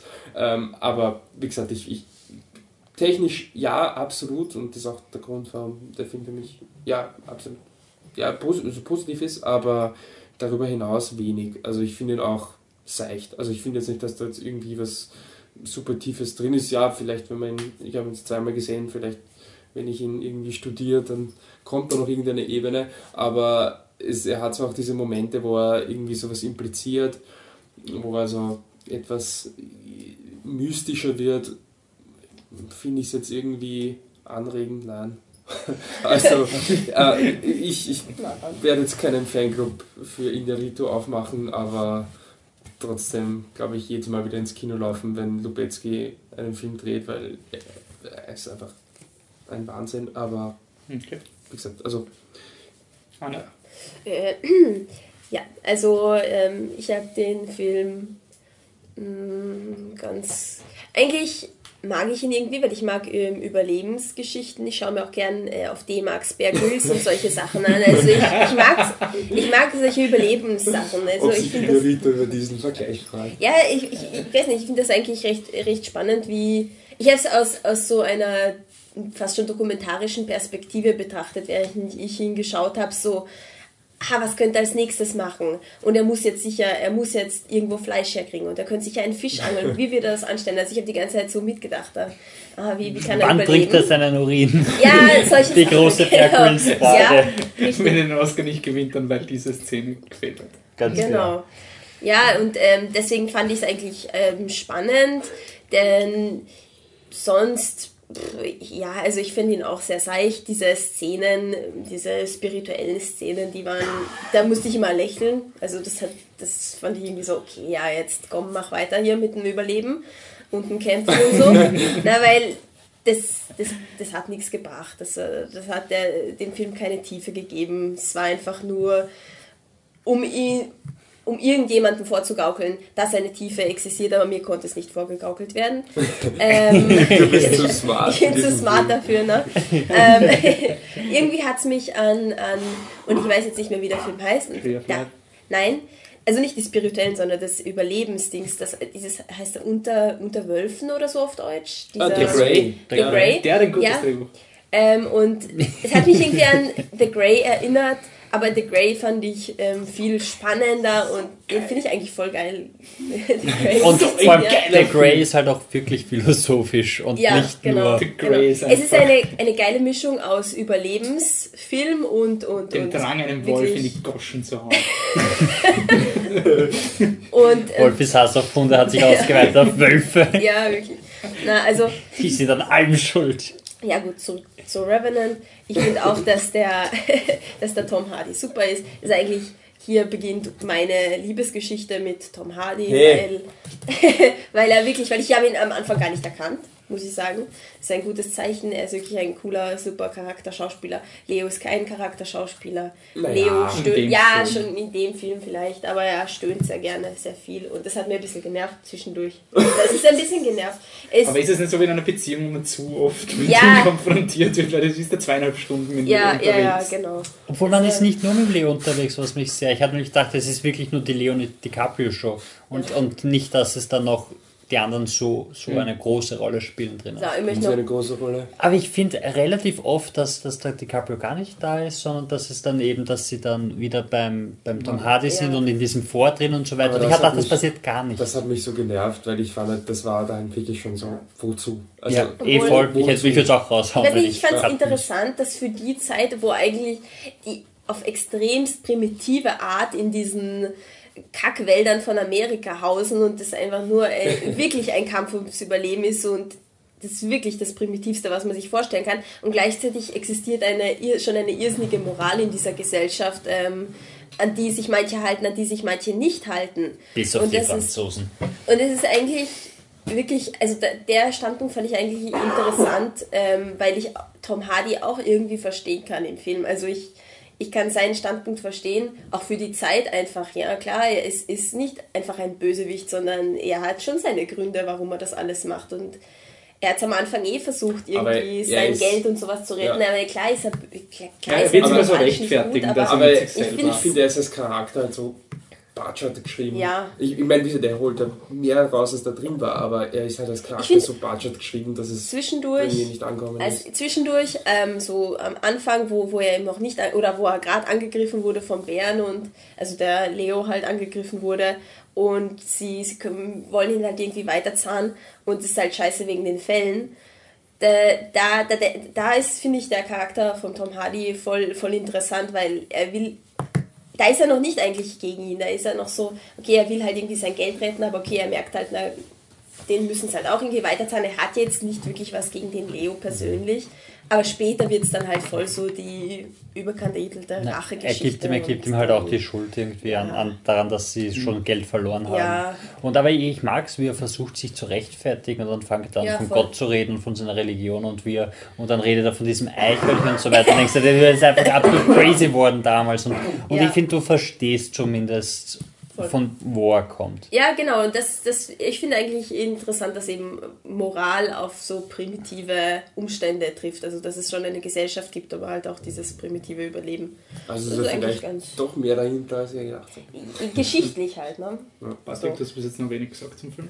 Ja, ich finde, der Inarito hat in der Zwischenzeit schon das Tarantino-Problem, dass, dass seine Persönlichkeit einfach drüber schwebt und, und es immer schwierig ist, das zu trennen. Und genauso ist das jetzt in, in Revenant, weil ich finde, es ist diese ganzen philosophischen Blödsinn, der vorkommt und diese, diese Terence Malick-Shots von Bäumen Ja. und so weiter, die der Lubetzky schon für ein in Tree of Life gemacht hat, ähm, ist halt, finde ich, schreit halt so nach Inarito, der jetzt sagt, schau, da ist jetzt Tiefe. Da ist Ja, jetzt die Tiefe genau. in der Geschichte und, und er, ich kann mich nicht zufrieden geben mit einer rudimentären Rachegeschichte unter Anführungszeichen, weil es ist nicht mehr. Es ist, dem Typen wird Unrecht getan und er kämpft dann sieben Monate lang, um sich zu rächen. Schluss aus. Und dazwischen versucht man halt irgendwie philosophisch Aber weißt zu... du, dass es sieben Monate sind? will Ich meine, ich habe so. das ist sehr lang. Aber es ist in die der nicht, Distanz, nicht wirklich viel über den bekannt. Also es ist schon eine Legende eher von dem Typen, oder? Ah. Also es ist nicht so ein genau detailliertes historisches. Es hat ihn gegeben, aber es ist jetzt nicht so, dass alles, was im Film passiert, auch genau so Verstehe. Ja, passiert nein, es hat ein gegeben, es hat ein Buch gegeben. Ich meine, man weiß, dass er einer von diesen Jiminy Cricket bla bla bla Leuten war, aber nicht so gut nach er, erforscht oder es geht einfach nicht so viel über ihn wie über den anderen. Aber ähm, ja, aber das ist jetzt auch wurscht. Ich finde, das Problem ist halt, dass man vorher bei dem Film schon so viel drüber gehört hat und so viel weiß, dass, dass man, egal was er macht, der DiCaprio, wenn man das alles nicht gewusst hätte, dann würde man ihn vielleicht auch nicht sehen, aber man sieht ihn halt immer, immer als Ja. DiCaprio in der Rolle. Und ich weiß nicht, was er, was er großartig anders machen hätte können, dass das nicht der Fall ist. Der, der Ja, ja. Tom, Tom, Tom Hardy ist halt natürlich unglaublich toll und hat, hat, kann sich halt aber auch ein bisschen verstecken. Vielleicht ich, ist er da, weil der, weil der DiCaprio weniger zu tun hat als der Tom Hardy, oder? DiCaprio muss überleben, das ist sein definierender Ja, Charaktermoment. DiCaprio gerade am Boden nochmal dumm und so weiter. Und was ich finde, was der, toll, äh, der Film, äh, abgesehen von der Kamera, unglaublich toll macht, ist, ähm, ich, ich finde, man spürt es einfach. Ich weiß nicht, ob das die Ja, Kamera stimmt. ist oder Ja, aber. Ja. mir ist im Kino so kalt worden, wie der Ja, DiCaprio voll. dauernd ins Wasser Und es geht. tut alles Ja. weh. Es- alles, ja. was passiert, es tut einem Ja, weh. und, und, und da gibt es die Szene, wo er ganz langsam und ganz leise in das gefrorene Wasser reingehen muss. Und ich sitze einfach draußen und kaltes Wasser ist die Hölle für mich. Also kalt Ja. duschen ist, ist Vor katastrophal. allem mit Klamotten. ja, gut, mit, das, mit, mit einem. Pelzmantel und so Ja. weiter rein. Aber sogar wenn nicht. Ne? Und ich würde einfach nur da sitzen und, und. Und ich bin da gesessen und, und mir ist wirklich kalt worden. Und, und ich, ich finde, Ja. wenig Filme schaffen es, ähm, dass, dass du so mitfühlst, ohne dass sie dann in irgendeine so Sau-Szene abgehen, wo, wo sich einen Fingernagel rauszieht, wo es ich finde, der Schluss war schon ein bisschen sau.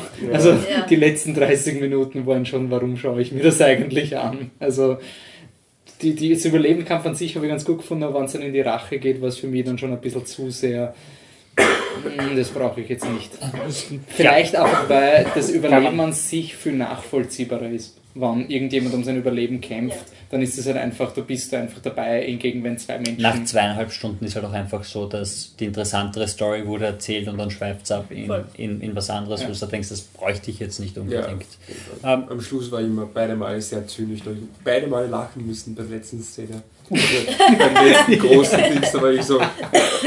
Aber ja. Ja, ich finde auch, ich find auch also es wird auch dieser, dieser Subplot eingeführt von einer ähm, entführten Indianer-Prinzessin, wo man sich halt denkt, warum bist denn du eigentlich Ja. da, die Geschichte? Und Das ja, ist so die Story, die Ja. man erwartet, was jetzt aus der wird. Was- Das ist ja, so, was- die, irgendwann Ja, muss die nochmal vorkommen, sonst Ja. hätten wir nicht so viel Und Zeit. wenn du nochmal Native Americans ansprichst, was mich, das ist jetzt eh schon wieder halt um den Film herum, was mich auch so ärgert, ist, wenn Leonardo DiCaprio über den Globes dann sagt, ja, diese armen Native Americans, die haben alles weg. Und so, darum geht's in deinem Film aber überhaupt nicht. Ernsthaft. ja, ich sag, da solltest lieber die Franzosen Hast du das schieben. 40-minütige Making-of gesehen, wo 10 Minuten Native Americans Wirklich, waren? nein, ich habe es noch nicht angeschaut, nein. Ähm, was ich nur sagen würde, äh, ich finde ich es irgendwie lustig, weil letztes Jahr war so der, ähm, das Rennen Boyhood gegen Birdman und da war, wenn ihr die, die Geräusche im Hintergrund sind, unser Podcast-Pärchen, die sich gerade in entgegengesetzte Richtungen schneuzen, was auf eine Art süß ist. Das Romantischste, was ich den ganzen Tag gesehen Und da war so dieses Jahr, Boyhood ist halt der Projektfilm, der beeindruckend ist, weil ein Projekt ist. Irgendwie lustig, dass es jetzt geswitcht hat, dass dieses Jahr der Inarito den Projektfilm macht. Ich finde finde ihn wirklich cool als Projekt. Ich finde, auch wenn man sich, ist die Diskussion ist offen, muss man wirklich bei natürlichem Licht filmen? Vielleicht nicht, aber super, dass sie es gemacht haben. Muss der DiCaprio wirklich ins Eiswasser springen? Wahrscheinlich nicht, aber super, dass sie es gemacht haben. Finde ich alles gut. Ich muss aber wirklich sagen, der Film hat ein desaströs schlechtes Drehbuch.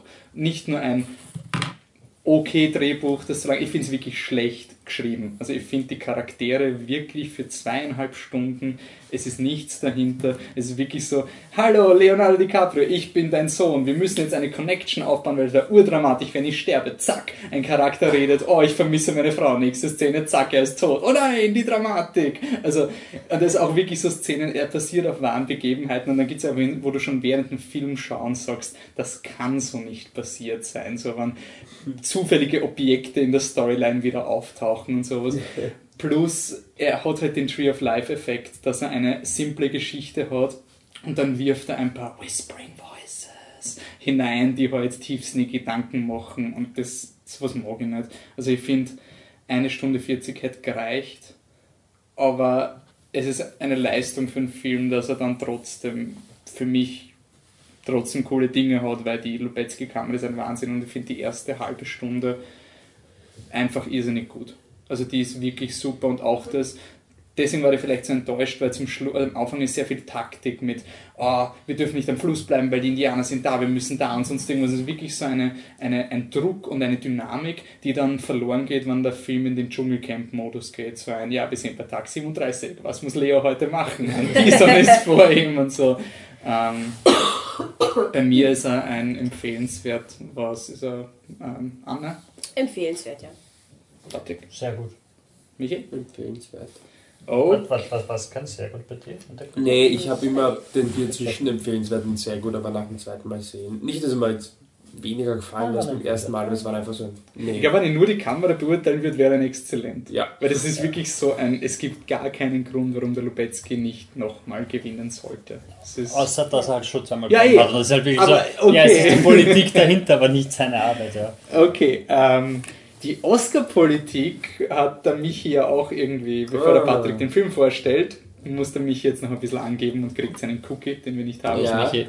Revenant hat nicht nur ein schlechtes Drehbuch, das ist sogar so schlecht, dass es nicht für den Oscar nominiert wurde, obwohl es ja, da Revenant einer der Frontrunner war, eigentlich naheliegend gewesen wäre. Und das hat mich dazu gebracht, dass ich bei unserem Podcast mit äh, Norman Schettler ähm, gesagt habe, dass für mich es momentan ein, ein Zweikampf ist zwischen zwei Filmen, nämlich Spotlight, okay, da hatte jeder auf der Liste, und The Big Short. Und da schaue ich jetzt gerade relativ klug aus mit meiner, ähm, mit meiner Vermutung damals. Äh, äh, warum habe ich das gesagt? Weil er für Regie, Schnitt, Drehbuch Und Film. und Film ähm, äh, nominiert war und das war, da war er eben neben Spotlight der Einzige und jetzt hat er bei den Producers Guild Awards den Hauptpreis gewonnen und das war glaube ich in den letzten Und acht- Regisseur.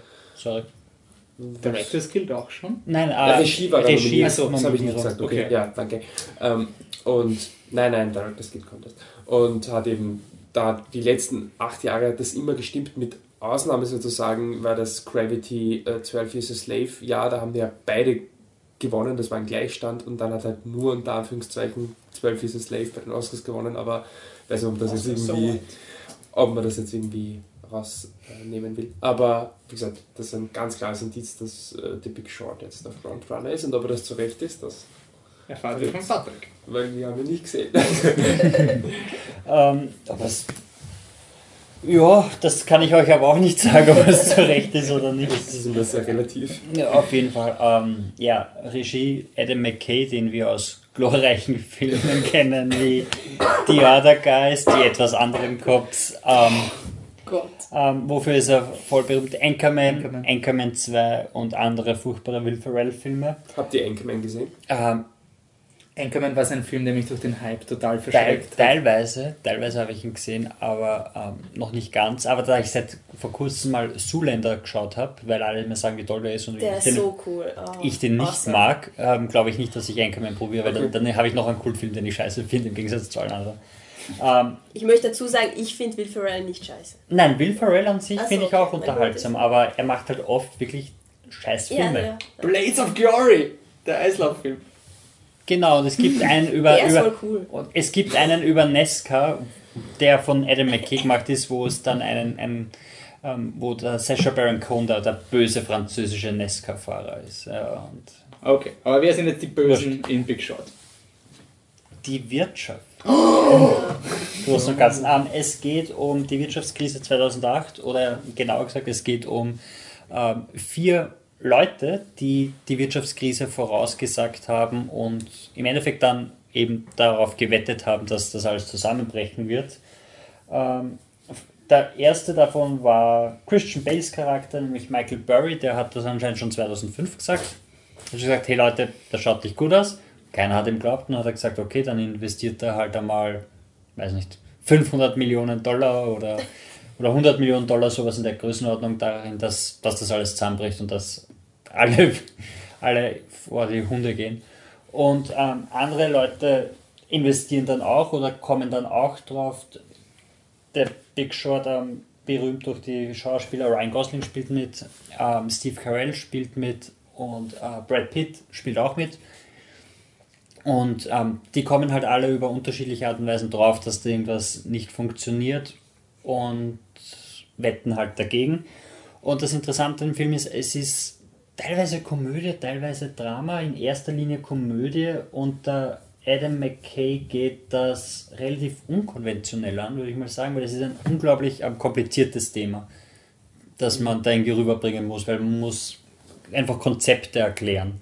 Und das kann man entweder in Gesprächen machen oder man macht es wie er, wo er dann einfach sagt, so ein, ja, okay, er hat einen Erzähler, das, oder mehrere Erzähler, der eine ist eben Ryan Gosling und es ist halt unglaublich schwierig zu verstehen, was da alles vorgeht und deshalb da ist jetzt Margot Robbie in einem Schaumbad und sie erklärt euch jetzt das eine Problem, was gerade ist. Und dann hat, siehst du halt wirklich Margot Robbie, die sitzt im Schaumbad und erklärt dir sie dir. Warte, Ryan Gosling sagt Margot Robbie. Ja, genau. Margot Robbie als Margot Robbie sitzt. Um das zu erklären, hier ist Margot Robbie im Schaumbad. Und dann sitzt der Margot Robbie im Schaumbad und sagt, Leute, alles was ihr wissen müsst dazu, eine CDO ist das und die Banken machen das so und am Schluss sagt sie und jetzt verschwindet, weil ich will mein Bad weiternehmen. Und später kommt dann Selena Gomez und irgendein berühmter Koch und so weiter, die dann anderes. Ähm, und äh, es funktioniert, weil es wird nicht in die Story irgendwie ungeschickt eingearbeitet, sondern es ist wirklich so, das musst du verstehen, deshalb da Excerpt, da Fußnote passt weiter mit der Story, mit der echten Geschichte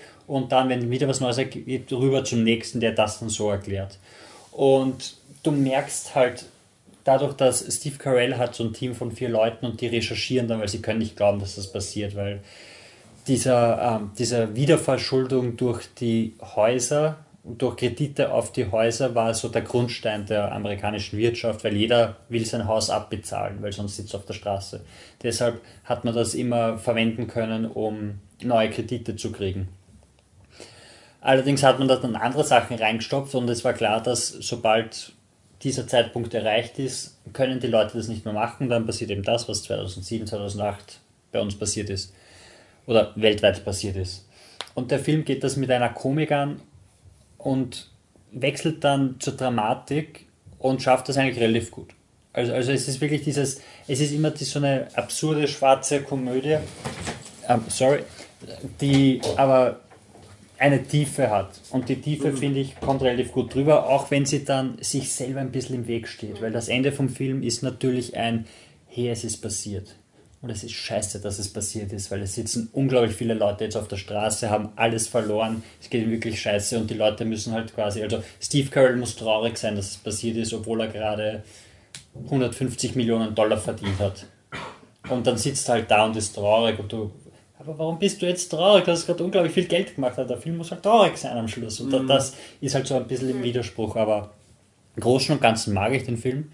Was auch noch eine Stärke ist, finde ich, ist, wenn du zwischendurch kurz aussteigst und du verpasst irgendwas Wichtiges, also wenn was erklärt wird oder sonst mhm. irgendwas oder eine Entwicklung, du checkst trotzdem die Story. Du weißt zwar nicht, dass dieses eine Element jetzt schlimm ist, aber du weißt, uh, das ist scheiße. Und, okay. und du kriegst mit, dass das jetzt wirklich Konsequenzen hat, dass das blöd ist, auch wenn du von den Dingen, die vorgestellt werden, nicht ganz auf der Höhe bist. Weil ich habe irgendwann halt mal nicht ganz so gut äh, aufpasst, weil ich bin ich kurz abgeschweift und dann habe ich genau gewusst, was war das jetzt nochmal, aber ich habe verstanden, ah, okay, es ist eindeutig schlecht und es macht okay. Sinn, wie sich die Story dann. Von dem her ist er gut, ob, er jetzt Oscar bla bla bla ist, wird man sehen. Ähm, ich finde es lustig, dass Adam McKay, ähm, die würde ich nicht essen, okay. dass Adam McKay, McKay ähm, nominiert ist, weil die große Stärke ist das Editing. Ich finde nicht, dass es der die, die Directorial ähm, Leistung ist, sondern das Editing, das den Film quasi zum Funktionieren bringt und ihn so gut macht. Also bei mir ist er. Er ist auch relativ lange. Ich glaube, er, dauert auch über zwei Stunden. Ich weiß nicht, will ich immer Great sagen, aber ich glaube, es, es wäre ein Great. Es war, glaube ich, geschrieben in Great. Ja, voll. Okay, Fact-checking Michi. Gut, dann kommen wir zum nächsten Oscar-Film. Äh, Brooklyn, ein Film, der gar keine Chancen auf irgendwas hat. Ähm, Brooklyn ist die Geschichte von Eilish, gespielt von Cherise Ronan, so spricht man sie aus, oder? Ich glaube, sie meinen also oh, je, was je, ich im Kopf hatte, das, das kann ich jetzt nicht wiedergeben. Wie? Shorshi oder ja, so? sowas. Okay, sorry, ja. also buchstabiert S-A-O-R-I-S-E Ronan. Ähm, also die hat auch in Hannah mitgespielt. Also wer ist Hannah? Ähm, woher kennt man sie noch? Sie ist eigentlich so eine... Um, ähm, aus Ab, bitte. Ah, ja, genau. Ähm, und Regie John Crowley, was ich einfach super finde, weil der Name Crowley einfach lustig ist, ging wie seine Katze. Ähm, der hat vorher nicht wirklich viel gemacht, also nicht wirklich viel Filme gemacht, er hat eher am Theater gearbeitet, er hat anscheinend bei True Detective Staffel 2 mitgemacht, das lasse ich jetzt kommentarlos stehen. Ähm, und der ganze Film basiert auf dem Buch von, den spreche ich jetzt sicher auch falsch aus, Colm Toybin, Toybin, Torbin, tut mir leid. Ähm, und Adaption ist von Nick Hornby, den kennt man von Wild und About the Boy ähm, und, ähm, An, An Education. Guter Film.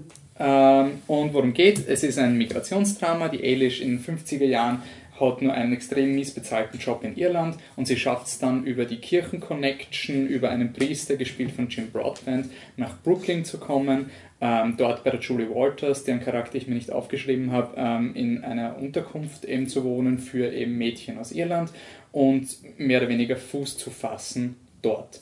Und ähm, das ist eigentlich eine sehr simple Story und wenn man jetzt den Trailer schaut, dann ist es eine epische Liebesgeschichte, denn sie muss sich entscheiden zwischen dem sympathischen, charismatischen Tony, gespielt von Emery Cohn, oder dem Typen in Irland, gespielt von Dom Hünnel Gleason.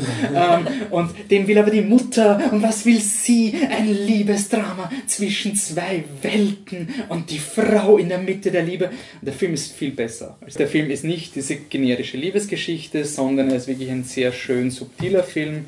Ähm, er ist auf eine Art romantisch, aber für mich als jemand, der nicht wirklich sehr viel diese Filme schaut, habe ich ihn sehr angenehm gefunden und die, äh, es ist ein Film, der zwar romantische Elemente drin hat, die sich aber natürlich aus der Story entwickeln und nicht, weil ich jetzt eine Romanze brauche. Also auch das Liebesdreieck, das groß promoted wird am Poster und im Trailer, ergibt sich völlig natürlich. Das ist auch die sehr große Stärke vom Film. Und wie Carol ist es ein Film, der zwar in der Vergangenheit spielt, aber mit Themen ähm, herumwirft, die jetzt noch sehr aktuell sind. Ähm, und halt auch diese ganze Frage nach Heimat, nach einem Platz finden und ähm, auch etwas schön zu finden lernen, wo man eigentlich am Anfang nur hingeflohen ist, in Brooklyn in diesem Fall.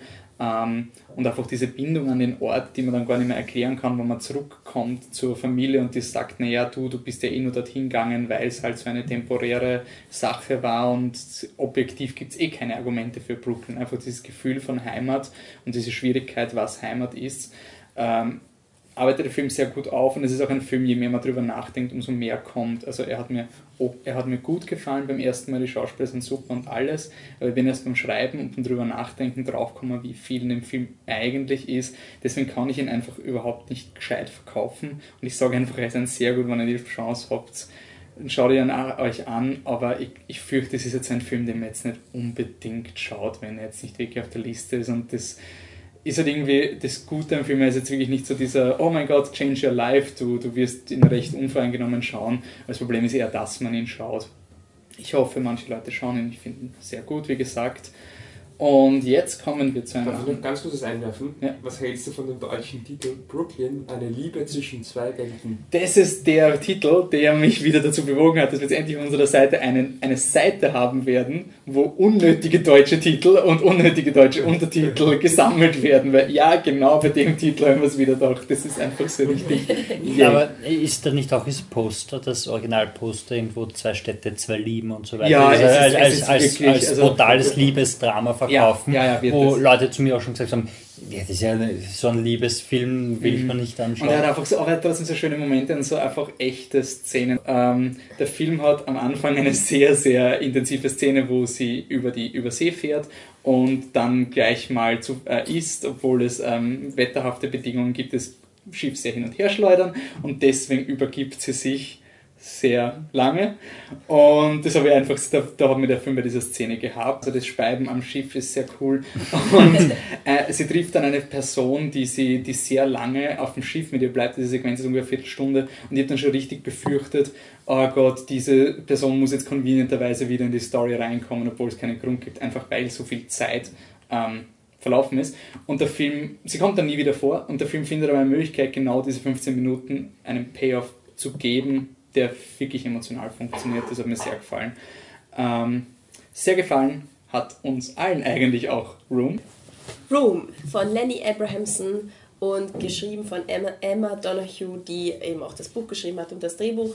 Es geht um eine Frau und ihren Sohn, ähm, Brie Larson und Jacob Tremblay, der Sohn, ähm, die ähm, festgehalten werden in einem kleinen Raum, Room eben, und ähm, wie ihr Leben in diesem Raum eben ver verläuft.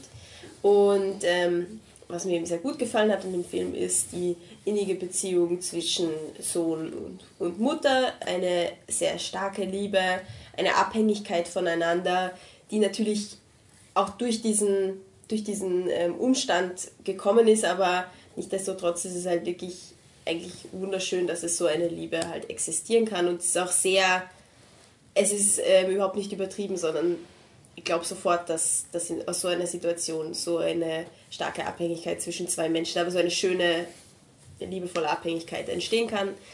Ähm, ja, und weitere Dinge haben mir auch gefallen, aber darüber möchte ich nicht sprechen.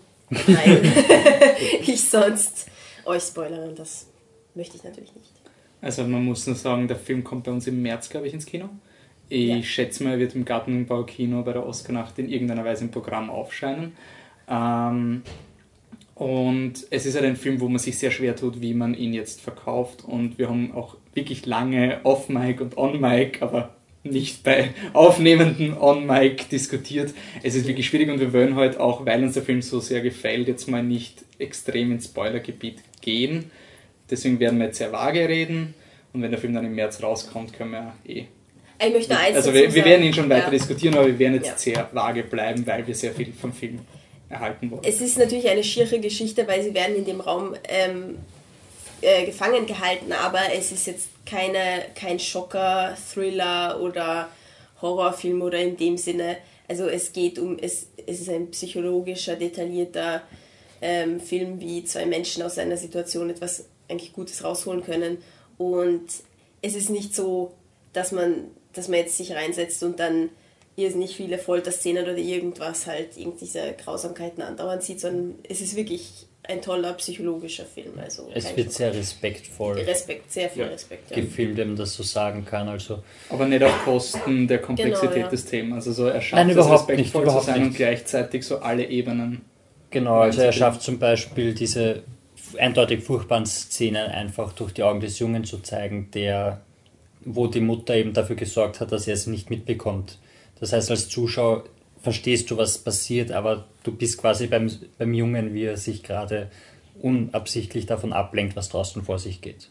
Und das ist. Und es ist auch auf eine Art, die extrem organisch ist. Ähm, Im Vergleich, das Weiße Band hat ja auch so diese, diese Szenen von Gewalt, die dann offscreen passieren, aber im Weißen Band ist es ein bisschen so, schau, jetzt passiert Gewalt, aber sie wird nicht gezeigt. Und in dem Film ist es einfach eben respektvoll, es ist wirklich gut gemacht, es ist ziemlich unangenehm, aber trotzdem so, dass man nicht in, im, im Seidelgebiet sich bewegt.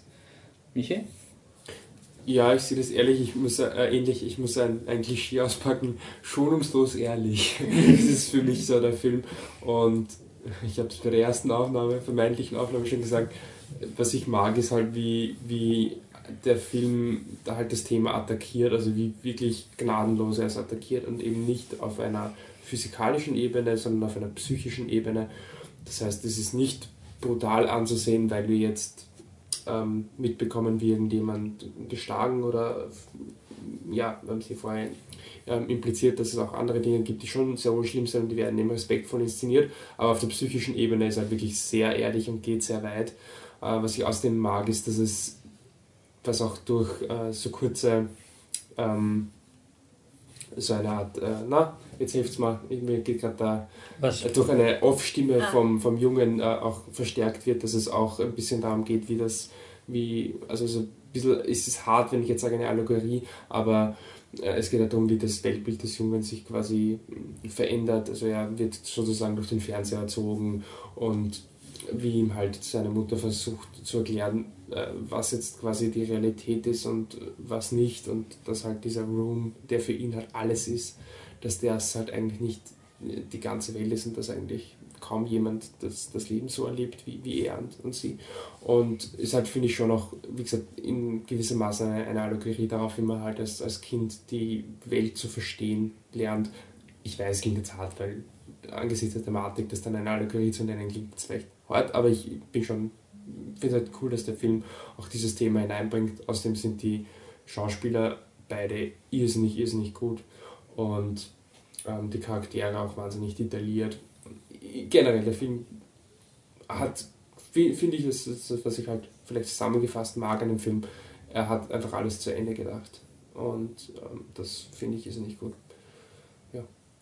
Wer möchte noch? Ähm, ja, mir, mir gefällt auch unglaublich gut an. Ich finde vor allem die erste Hälfte von dem Film unglaublich spannend. Also da bin ich wirklich auch am, äh, am Sitzrand gesessen und habe mich festgekrallt. Und ähm, bei der zweiten Hälfte des Films war es ähm, ein bisschen unfokussierter für mich, was aber nicht unbedingt negativ ist, sondern auch dem Film irgendwie geholfen hat. Und ähm, ja, ich finde beide Schauspieler großartig. Der, der Junge ist ein Wahnsinn. Ich habe es beim ersten Versuch schon mal gesagt, aber der ist sieben Jahre alt und, und macht so toll, wie der spielt. Ähm, und er ist einfach so lieb. Es ist unglaublich. Und ähm, ja, eigentlich kann ich mich da anschließen, was, was ihr gesagt habt. Es gibt da wirklich fast gar nichts mehr zum Ergänzen. Ähm, ich finde, der Film ist, geht respektvoll mit, mit dem Thema, das er sich ausgesucht hat, um. Ich finde das Drehbuch super, ist auch nominiert von der ähm, Emma Donahue. Die auch das Buch Genau, sie hat das Buch und die Adaption geschrieben.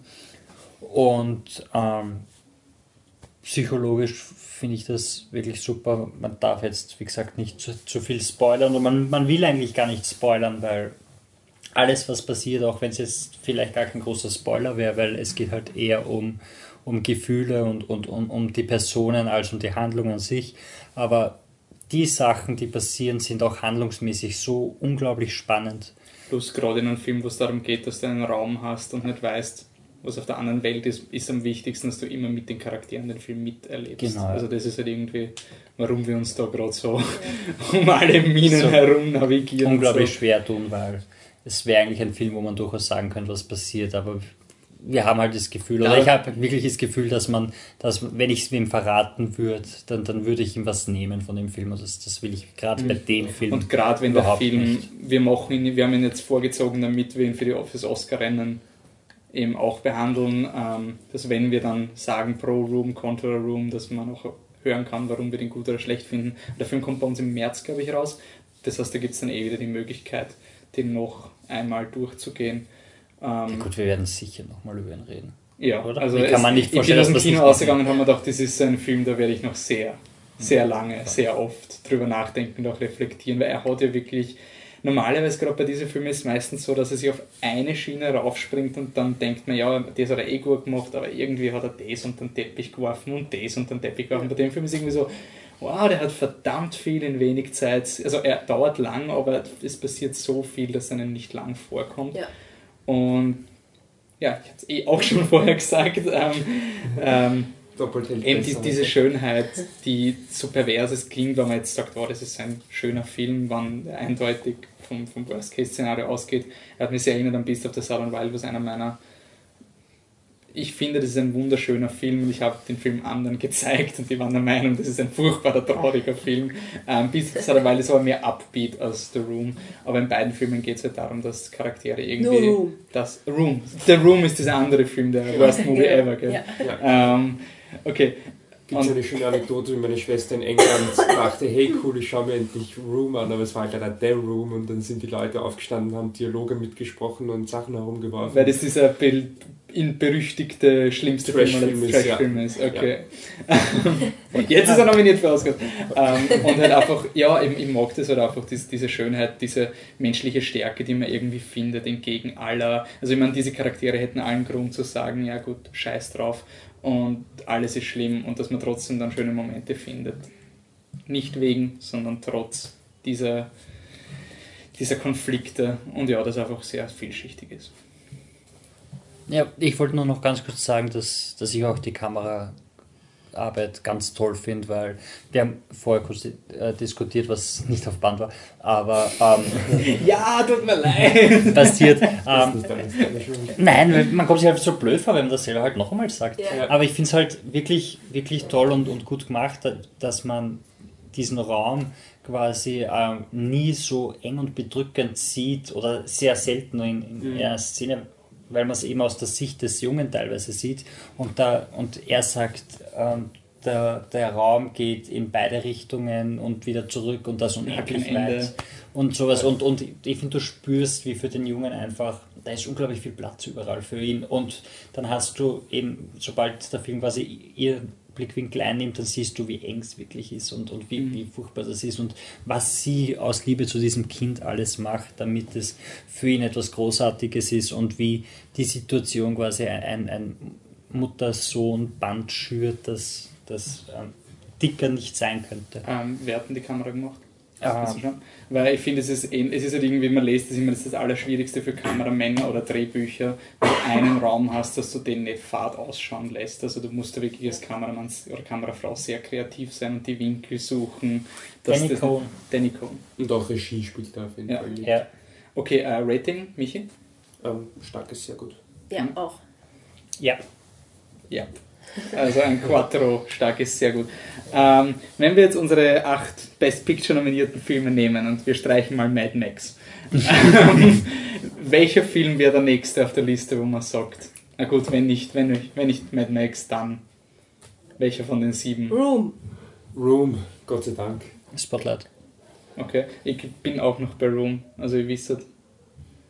Ich glaube, ich glaub, Brooklyn war der einzige andere Film, den wir sehr gut gegeben haben. Oder? Ja. Martian habe ich sehr gut gegeben.